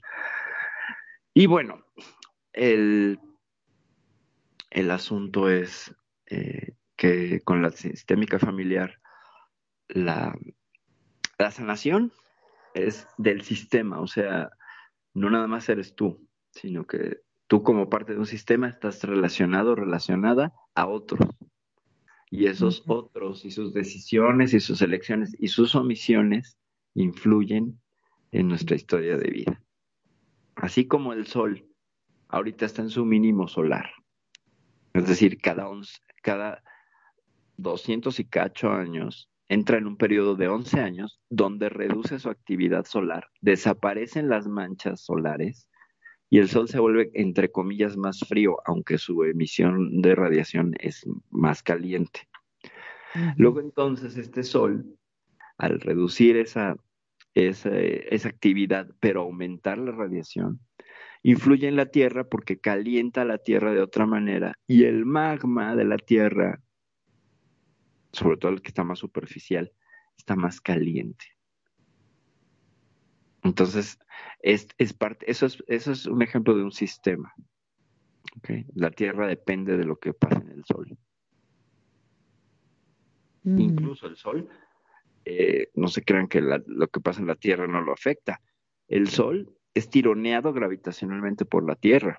El peso de la Tierra jala al Sol. O sea, cuando tú observas una procesión de fotos de la Tierra pasando en, en órbita alrededor del Sol, le da un jalón cuando está más cerca, le da un jalón. Es así como pudimos descubrir exoplanetas a través de estos jalones que daban los planetas sobre las, estrellas. Esos movimientos pequeños, pues todos están relacionados. Todo está relacionado. Aquí sí me voy Perdón, cuando decís que está todo relacionado, ¿existe esta famosa memoria colectiva que tanto hablan los antiguos astronautas? en la cual dice que estamos eh, todos interconectados? Eh, lo que diría Jung con el inconsciente colectivo. Es lo que, eh, mira, de alguna manera lo que propone Jung en el libro rojo y lo que propone, por ejemplo, los campos mórficos, te digo quién es el, el, investigador que está detrás de este asunto de los campos mórficos porque es muy interesante. Eh, tendríamos, es que la conciencia no estaría en el cuerpo, ¿sale? Creo que alguna vez sí eh, les comenté de este hombre que tenía, que era un genio de las matemáticas. ¿Te acuerdas? No sé si se los conté o si, o si quieren se los vuelvo a contar rápido. Dale, sí, no hay problema, contalo. Eh, refrescando la memoria. Un estudiante universitario, un genio para las matemáticas, becado, buenísimo para muchas tareas, bla, bla, bla. O sea, un, tipo que, con un coeficiente intelectual altísimo, bueno para lo físico matemático, de hecho iba a estudiar este, astrofísica, bueno, estudió astrofísica. Y un día va al doctor por una migraña. Y entonces el doctor le dice, oye, ¿te has hecho un escáner? de, este, cerebral.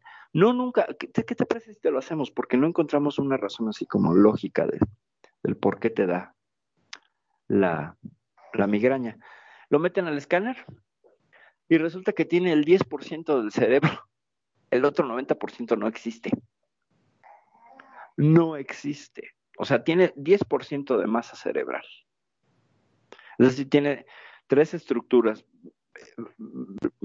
pobremente conectadas entre ellas por algunos filamentos de neuronas, dendritas y atrocitos, y, el resto, el 90% del cerebro no está. No está. Ok. Ok, eso es para otro programa, ¿eh? Eso es para sí, sí, la verdad que, wow, increíble, sí. Entonces, ¿cómo, ¿con qué pensaba el ¿eh? tipo? ¿Con qué razonaba? Sí. A ver, vamos a ver dónde está el culpable. Ah, ya lo vi. No, sí, hay una razón que se llama gato. Ya, yo pensé que era un asunto paranormal tirando cosas aquí en mi casa. No, no, no. Entonces, sí, lo 10% del cerebro de este hombre. Pero mira, yo no te quiero decir nada, pero cualquier cosa, cuando se escuche estos ruidos, no hay problema, porque cualquier cosa la gente piensa que, que es Mariel, ¿entendés? Nosotros seguimos hablando como si nada. Sí, es Mariel, Mariel haciendo travesuras, claro. Bueno, entonces, eh, ¿qué determina la ciencia? ¿Cómo es posible que este hombre sea tan inteligente teniendo menos cerebro que el resto? ¿Dónde radica la inteligencia? ¿Dónde está? Porque evidentemente era para que este hombre ni siquiera pudiera caminar. Le faltan estructuras cerebrales básicas para... Y ahí está. Y, es funcional. Y, hasta que no le dio la migraña, no había tenido nada de problemas en su historial clínico. Qué vacilón esas cosas, sí. Entonces, hay, chicos con síndrome de Down que... No, eh, bueno, ¿qué sucede? Que ah. se plantean los científicos que la conciencia no está en el cerebro. Mm. Es decir, está afuera. Y que cierta cantidad de neuronas, lo cual nos acaban de demostrar que solo con el 10% nos podemos conectar, son necesarias para, eh, para conectarte a dónde? a este campo mórfico, es decir, es un campo que está alrededor de tu cuerpo. Digamos que tu cerebro es el modem y el campo mórfico es el wifi, la red. Y te conectas y que este campo mórfico contiene todos los saberes de todos los seres vivientes. Ah, por eso entonces, eh, efectivamente estamos en realidad todos interconectados. De alguna manera, según la teoría de los campos mórficos, sí. Porque, ¿cómo te explicas? O sea, es que eh, hay una. Hay varios estudios sobre la conciencia.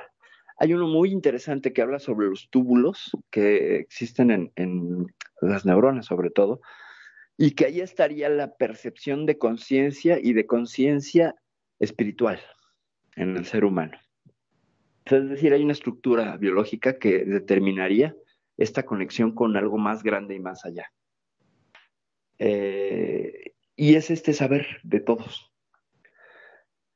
que tendría que ver con la intuición, este pensamiento inmediato que te llega y que ni siquiera tienes que estar dos más dos son cuatro, ¿sabes? Lo que es el pensamiento lógico, racional del, del neocórtex, sino que es esta saber que llega inmediatamente, y esa sería esa conexión al campo mórfico. Y hay estudios muy serios en un par de universidades este, con buenos presupuestos investigando esta situación de que la conciencia pues está fuera, está fuera del cuerpo y que el cerebro es una suerte de antena que se conecta. Bueno, entonces, en el caso de los déjà vu, ¿no será que uno está eh, recibiendo la señal de otro individuo que eh, vivió esa experiencia y uno la siente como propia? Sería probable, sería probable, sí, sería esta conexión. Sí, sí, pues esta conexión de, de una conciencia de todos y vivirías las experiencias de todos. ¿Y qué pasa cuando ya no estamos? Híjole, ¿Qué pasa con esa conciencia? ¿Queda guardada en algún disco rígido en algún lado? ¿O Eh, simplemente se ahí fuma? ya nos vamos a meter en temas muy esotéricos y muy del el programa del viernes y también del programa del jueves, pero ahí, ahí va, ahí te va. Eh, ya está comprobado científicamente, 10 minutos después de morir tu conciencia permanece. Ok, estás consciente de los 10 minutos posteriores a tu muerte. Todo lo que pasó queda registrado. Yo le jalo las patas. Tú nos jalas las patas, por ejemplo. Eh, nos comenta Luna, Leonor, nos comenta. Un ejemplo sería una idea que tienes y otra persona también la pensó y hasta la desarrolló. Mm, Sí, de hecho, Leonor, sería eso un poco, las ideas coincidentes. Tiene que ver, ¿saben con qué? Y esto, bueno, ya es etología, es decir, la- el estudio del, de los comportamientos animales y también tendría que ver con primatología. Está la teoría del centésimo mono. Eh, es decir, tenemos una isla con 100 monos y otra isla con otros 100 monos. Están separadas por, por 5 kilómetros de mar. Los monos de la isla 1 aprenden a lavar los plátanos y a partirlos a la mitad y de esta manera hacen más eficiente la forma de comerlos. Y hasta que el mono número 99 aprende, o sea, eh, 99 monos aprenden. Y cuando el mono 100 aprende esta técnica, inmediatamente los de la otra isla lo aprenden, sin haberlos visto y sin haber tenido ninguna suerte de adiestramiento en común. Entonces empieza a suceder ese fenómeno con los monos de la otra isla. La, la teoría del centésimo mono. Es interesante. No está comprobada científicamente, es meramente una hipótesis, pero es muy interesante. Cómo eh, estamos tan conectados ahí, Leonor, que habría un aprendizaje colectivo. De hecho, se supone, y algunas líneas de pensamiento señalan, que el despertar de la conciencia está esperando el centésimo mono. O sea, es decir, estamos al borde de un despertar de conciencia como humanidad, esperando que un solo individuo le caiga el 20 y entonces.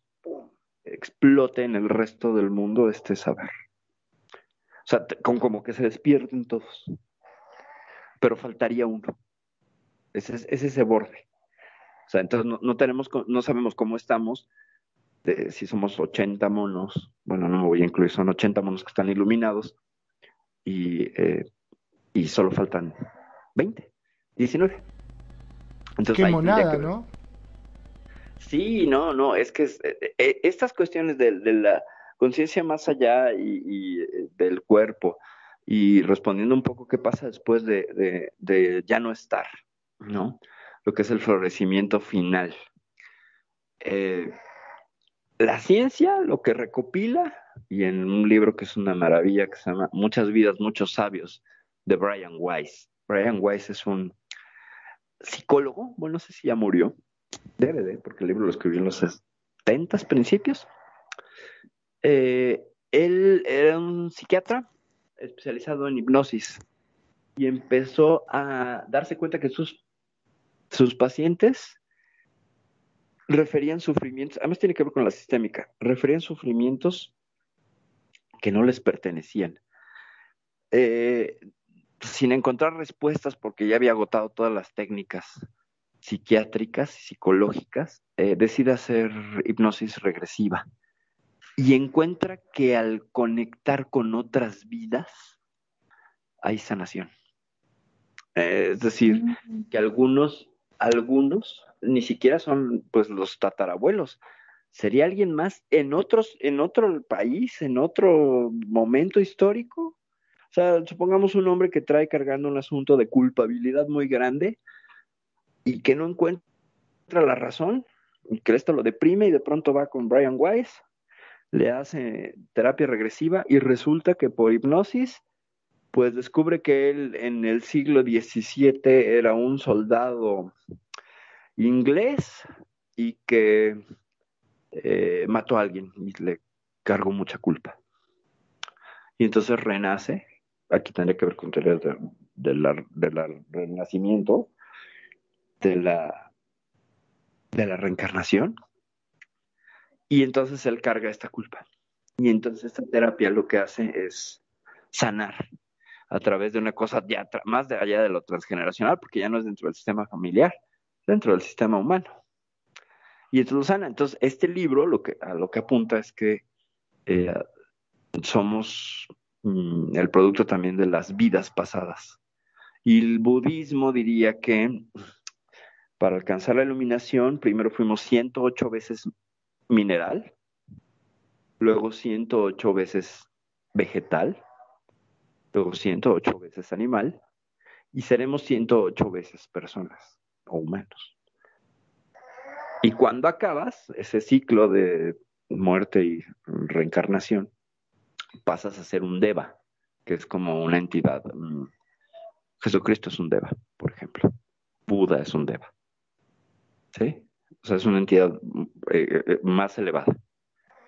Pero en ese sentido, pues bueno, hemos sido piedra, este, hemos sido berenjena, hemos sido este, colibrí y hemos sido 108 formas de, de, ser persona. Por eso hablan, de la teoría de las almas viejas, quien, quien ya está en su reencarnación 105, 107 y ya va de salida para saltar a ese otro mundo.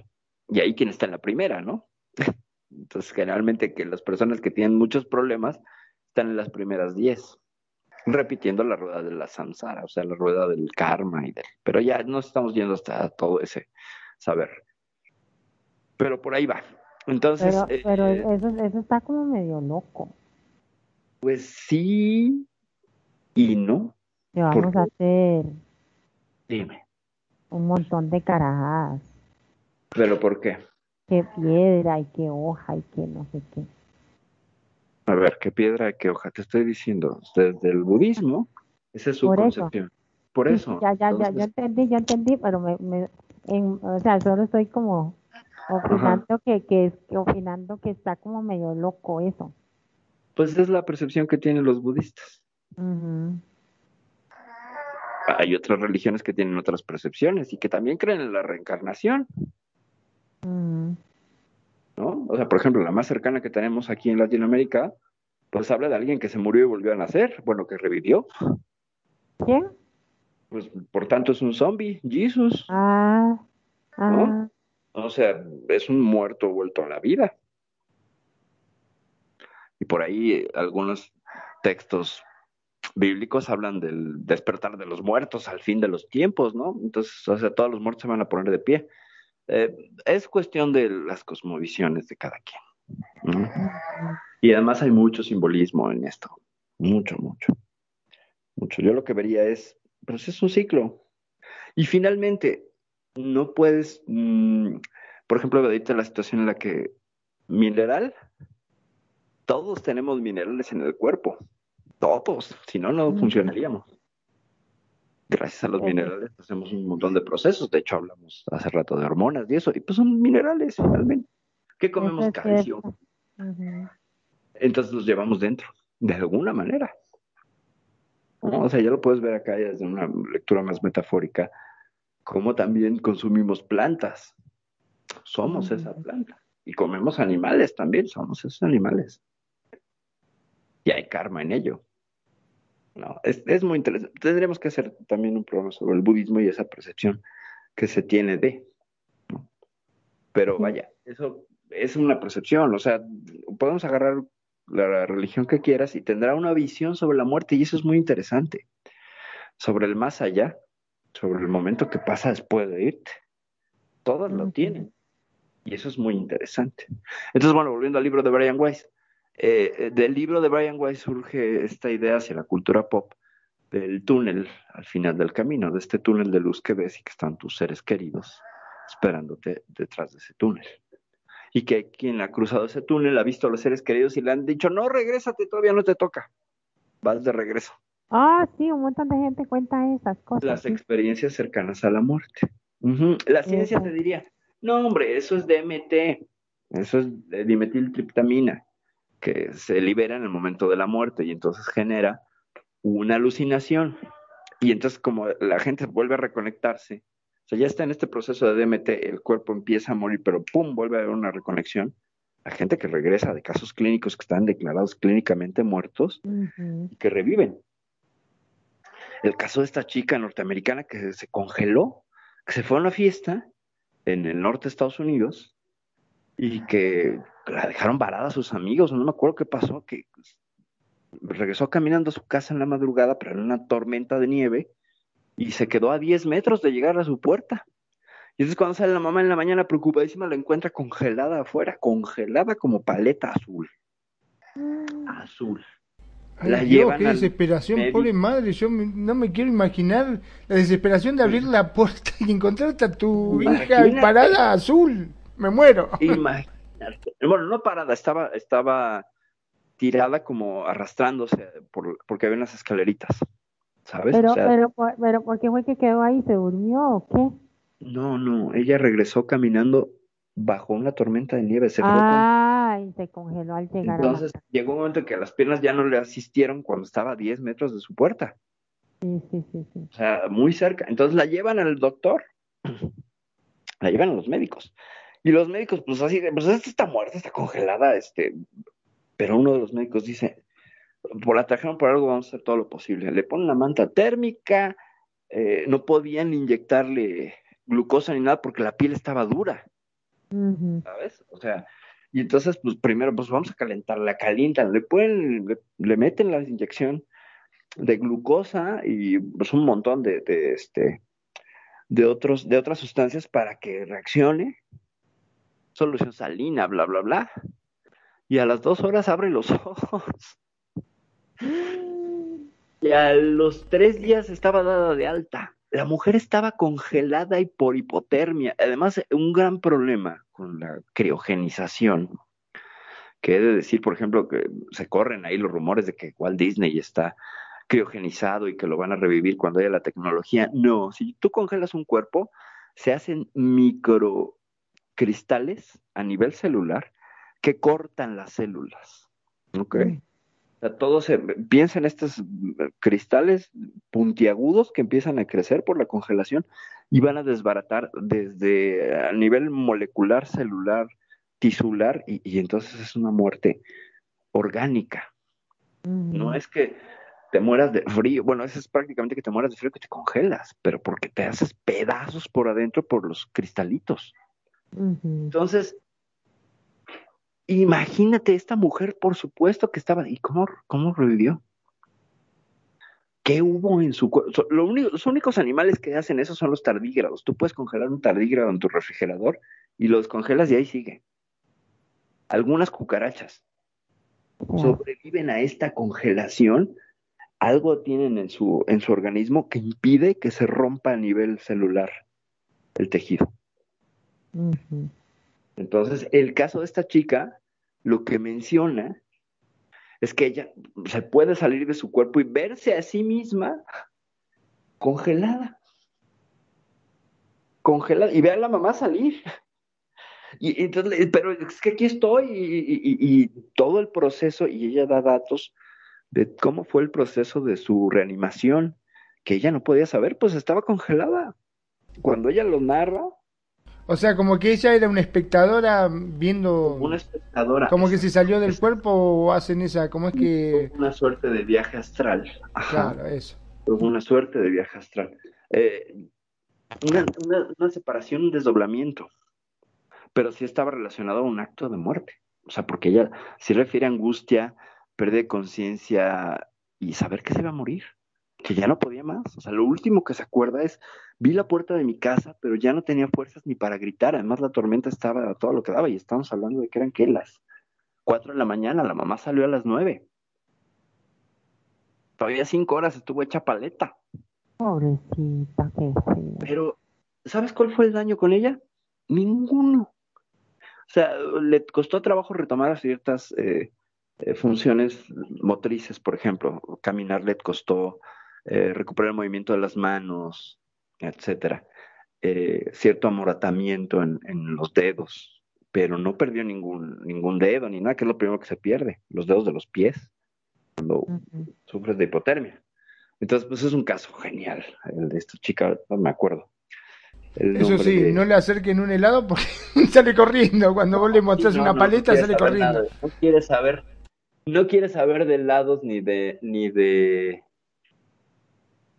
ni de, ¿cómo se llama? Paletas de, heladas. Polares, de osos nada polares. Frío.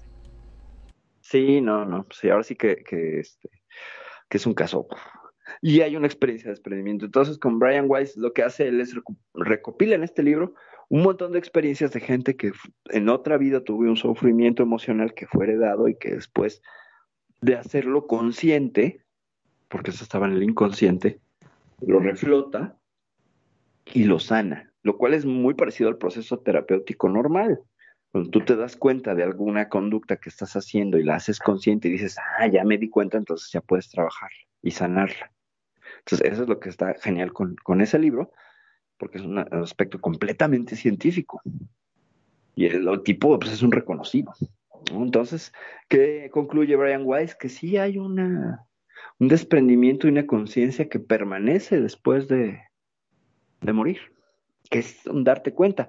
Ahora ya así rápido, ya porque estamos sobre, sobre el tiempo. Según hayas vivido, vas a encontrar eh, que el momento de la muerte es el cielo o el infierno, en términos judeocristianos.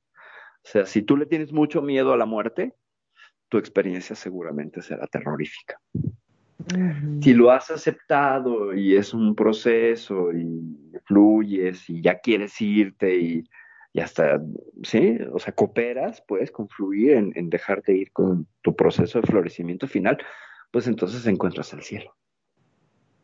Mm, mira vos. Sí, sí, sí, sí. Eh, tiene que ver con, con, con aproximaciones, son filosóficas, ¿eh? meramente, no, no, son científicas en ningún momento, pero es como, te, como lo miras, o sea, el miedo que le tienes, ¿no? ¿Y qué pasa con el tema este de los eh, suicidas, viste, que dicen que cuando se suicidan van directo al infierno? Eh, en teoría los mandaban al limbo, pero como ya lo quitaron de categoría, entonces, este, pues se supone que sí van al infierno y que ni siquiera los podían, los podían, este, meter en Camposanto. Pues es alguien que está sufriendo muchísimo y que elige mmm, quitarse la vida para parar el sufrimiento. Ahorita que hablas de los suicidas, fíjate que tuve una, en mis tiempos de activista, tenía una suerte de entenada o de aprendiz que ella quería hacer trabajo de activismo en temas identitarios. Me admiraba mucho y de alguna manera pues le di tutelaje, es decir, le enseñé cosas y así. Temas de derechos humanos, bla, bla, bla. Y después ella fue pues pionera en su empresa en demandar para poder usar el baño, porque ella era una chica trans. Entonces ella iba de chica al trabajo y le impedían entrar al baño de las mujeres, hizo activismo y le, le permitieron entrar al baño, finalmente. Eh, de buenas a primeras, un día me avisan que esta niña se arrojó a las vías del metro, dejando mm. a una esposa y a una hija. Ah, eh, sí, entonces, de las primeras cosas que pensé fue que cuando se dio cuenta de lo que había hecho, o sea, es decir, ya la habían arrollado, tengo la idea y lo soñé y es una idea que no se me quitó nunca, no, no se me quitó la cabeza en mucho rato, me causaba angustias. Ella del otro lado de las vías diciendo, qué pendeja, sí tenía solución. Esto que me pasó sí tenía solución. Ah, vivo. Tenía mucha angustia porque la familia de su familia y su y, y sus suegros, la familia de su esposa, no la aceptaban y esto le causaba mucha angustia. Y no sé cómo estuvieron las cosas porque ya en ese entonces estábamos un poquillo alejadas. Y, y eso la, la, llevó a tomar esta decisión.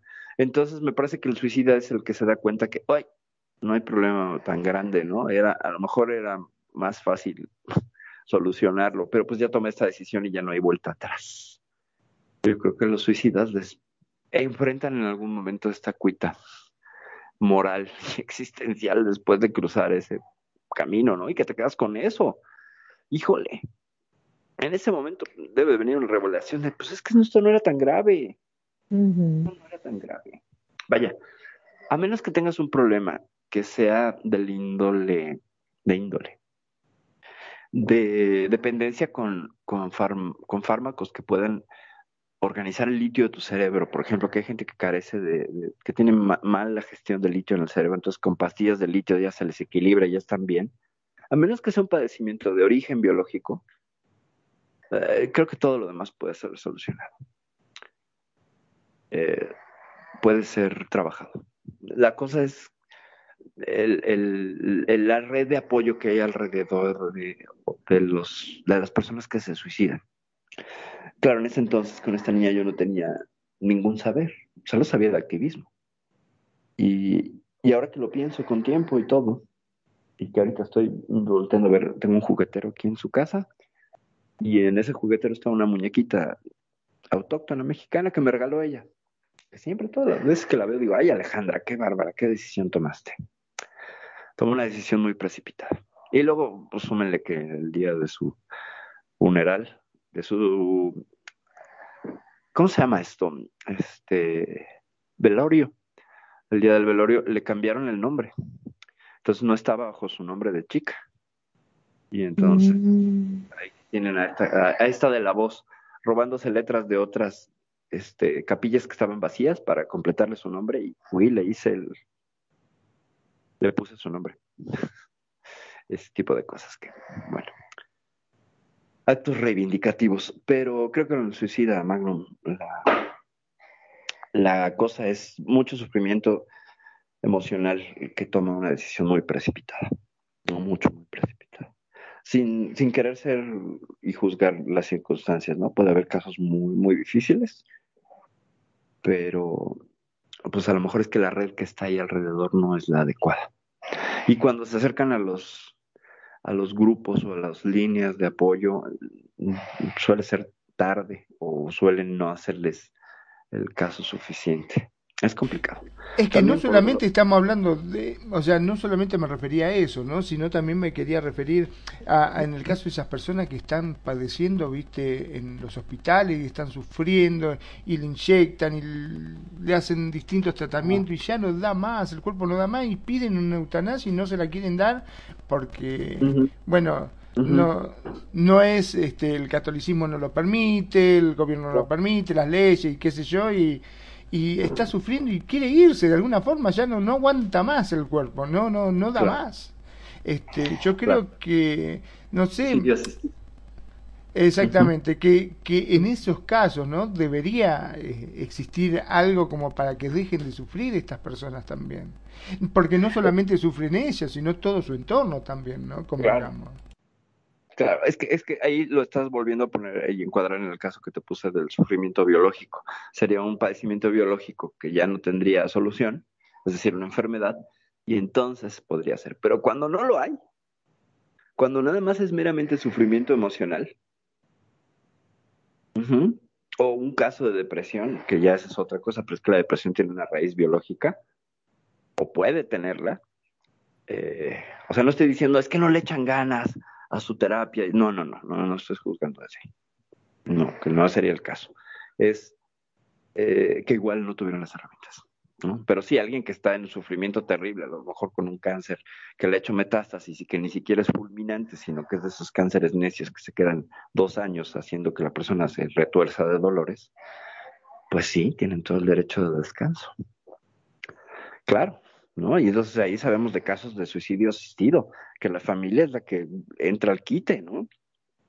Sí, Y Ah. con la eutanasia, completamente estoy de acuerdo. La gente tiene derecho, sí, pero ya vivieron una vida.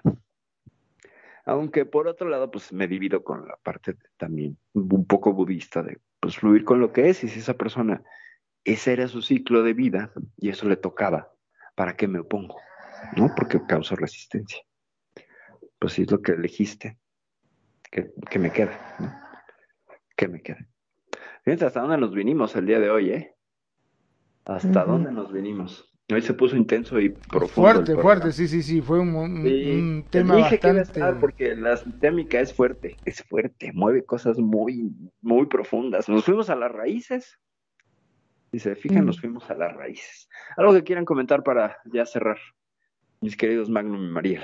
Bueno, yo darle las gracias por, a- por invitarme y, No, hombre, un gusto. Un gusto. no me, no, me pareció tan extraño porque nunca hablo de mi, de mi, de esa situación, eh, menos, bueno, en SL, ¿no? Y, y sin embargo, no sé, me sentí libre y solté la lengua Qué bueno. como mi testimonio. Muchísimas gracias, estuvo muy lindo el programa y, y nada, nos vemos el miércoles. Nos vemos el miércoles. Muchas gracias, María. Muchas gracias, María. Muchas, Gracias a, gracias a ti. Bueno, yo Magnum. qué podría decir. Eh, me quedo con una vez me dijo un- una vecina, ¿no? Una conocida, este, me dice, mira, si a vos te llueve el techo, a mí seguro que se me rompió una teja. ¿Qué quiero Claro. decir con esto?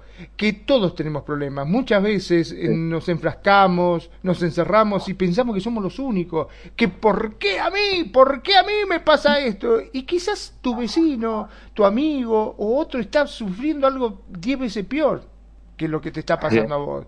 Y nosotros nos Claro. creemos que somos el ombligo del universo y, y que más que nosotros no va a sufrir nadie, porque a nosotros solo nos llega todos los males, no a los demás. Claro, es el ego. El ego tiene que ser el que más sufre.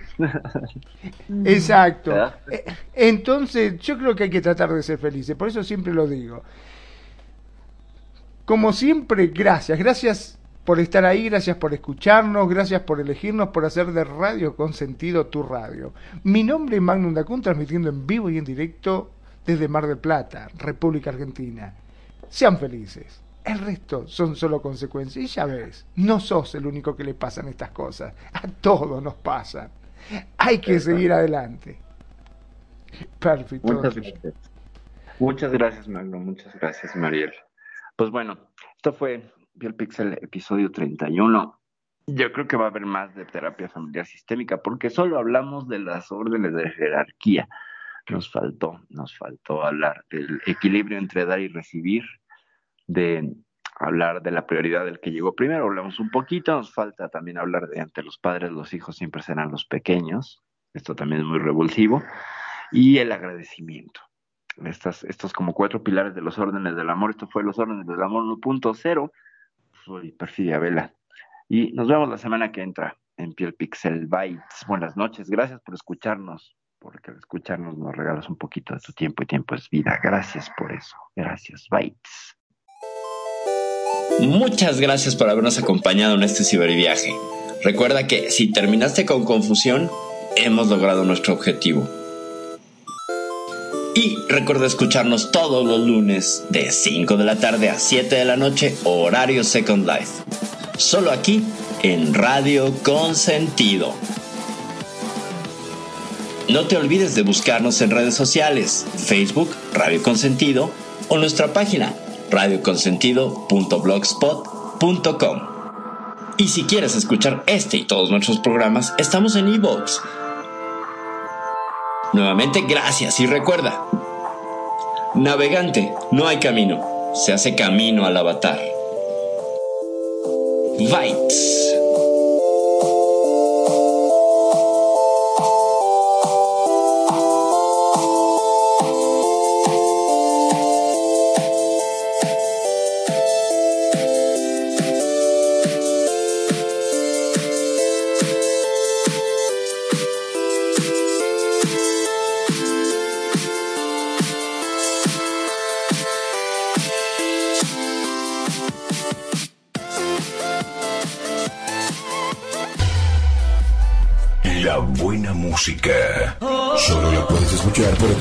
Radio Consentido, consintiendo tus oídos. Tu mejor opción en radio por Second Life.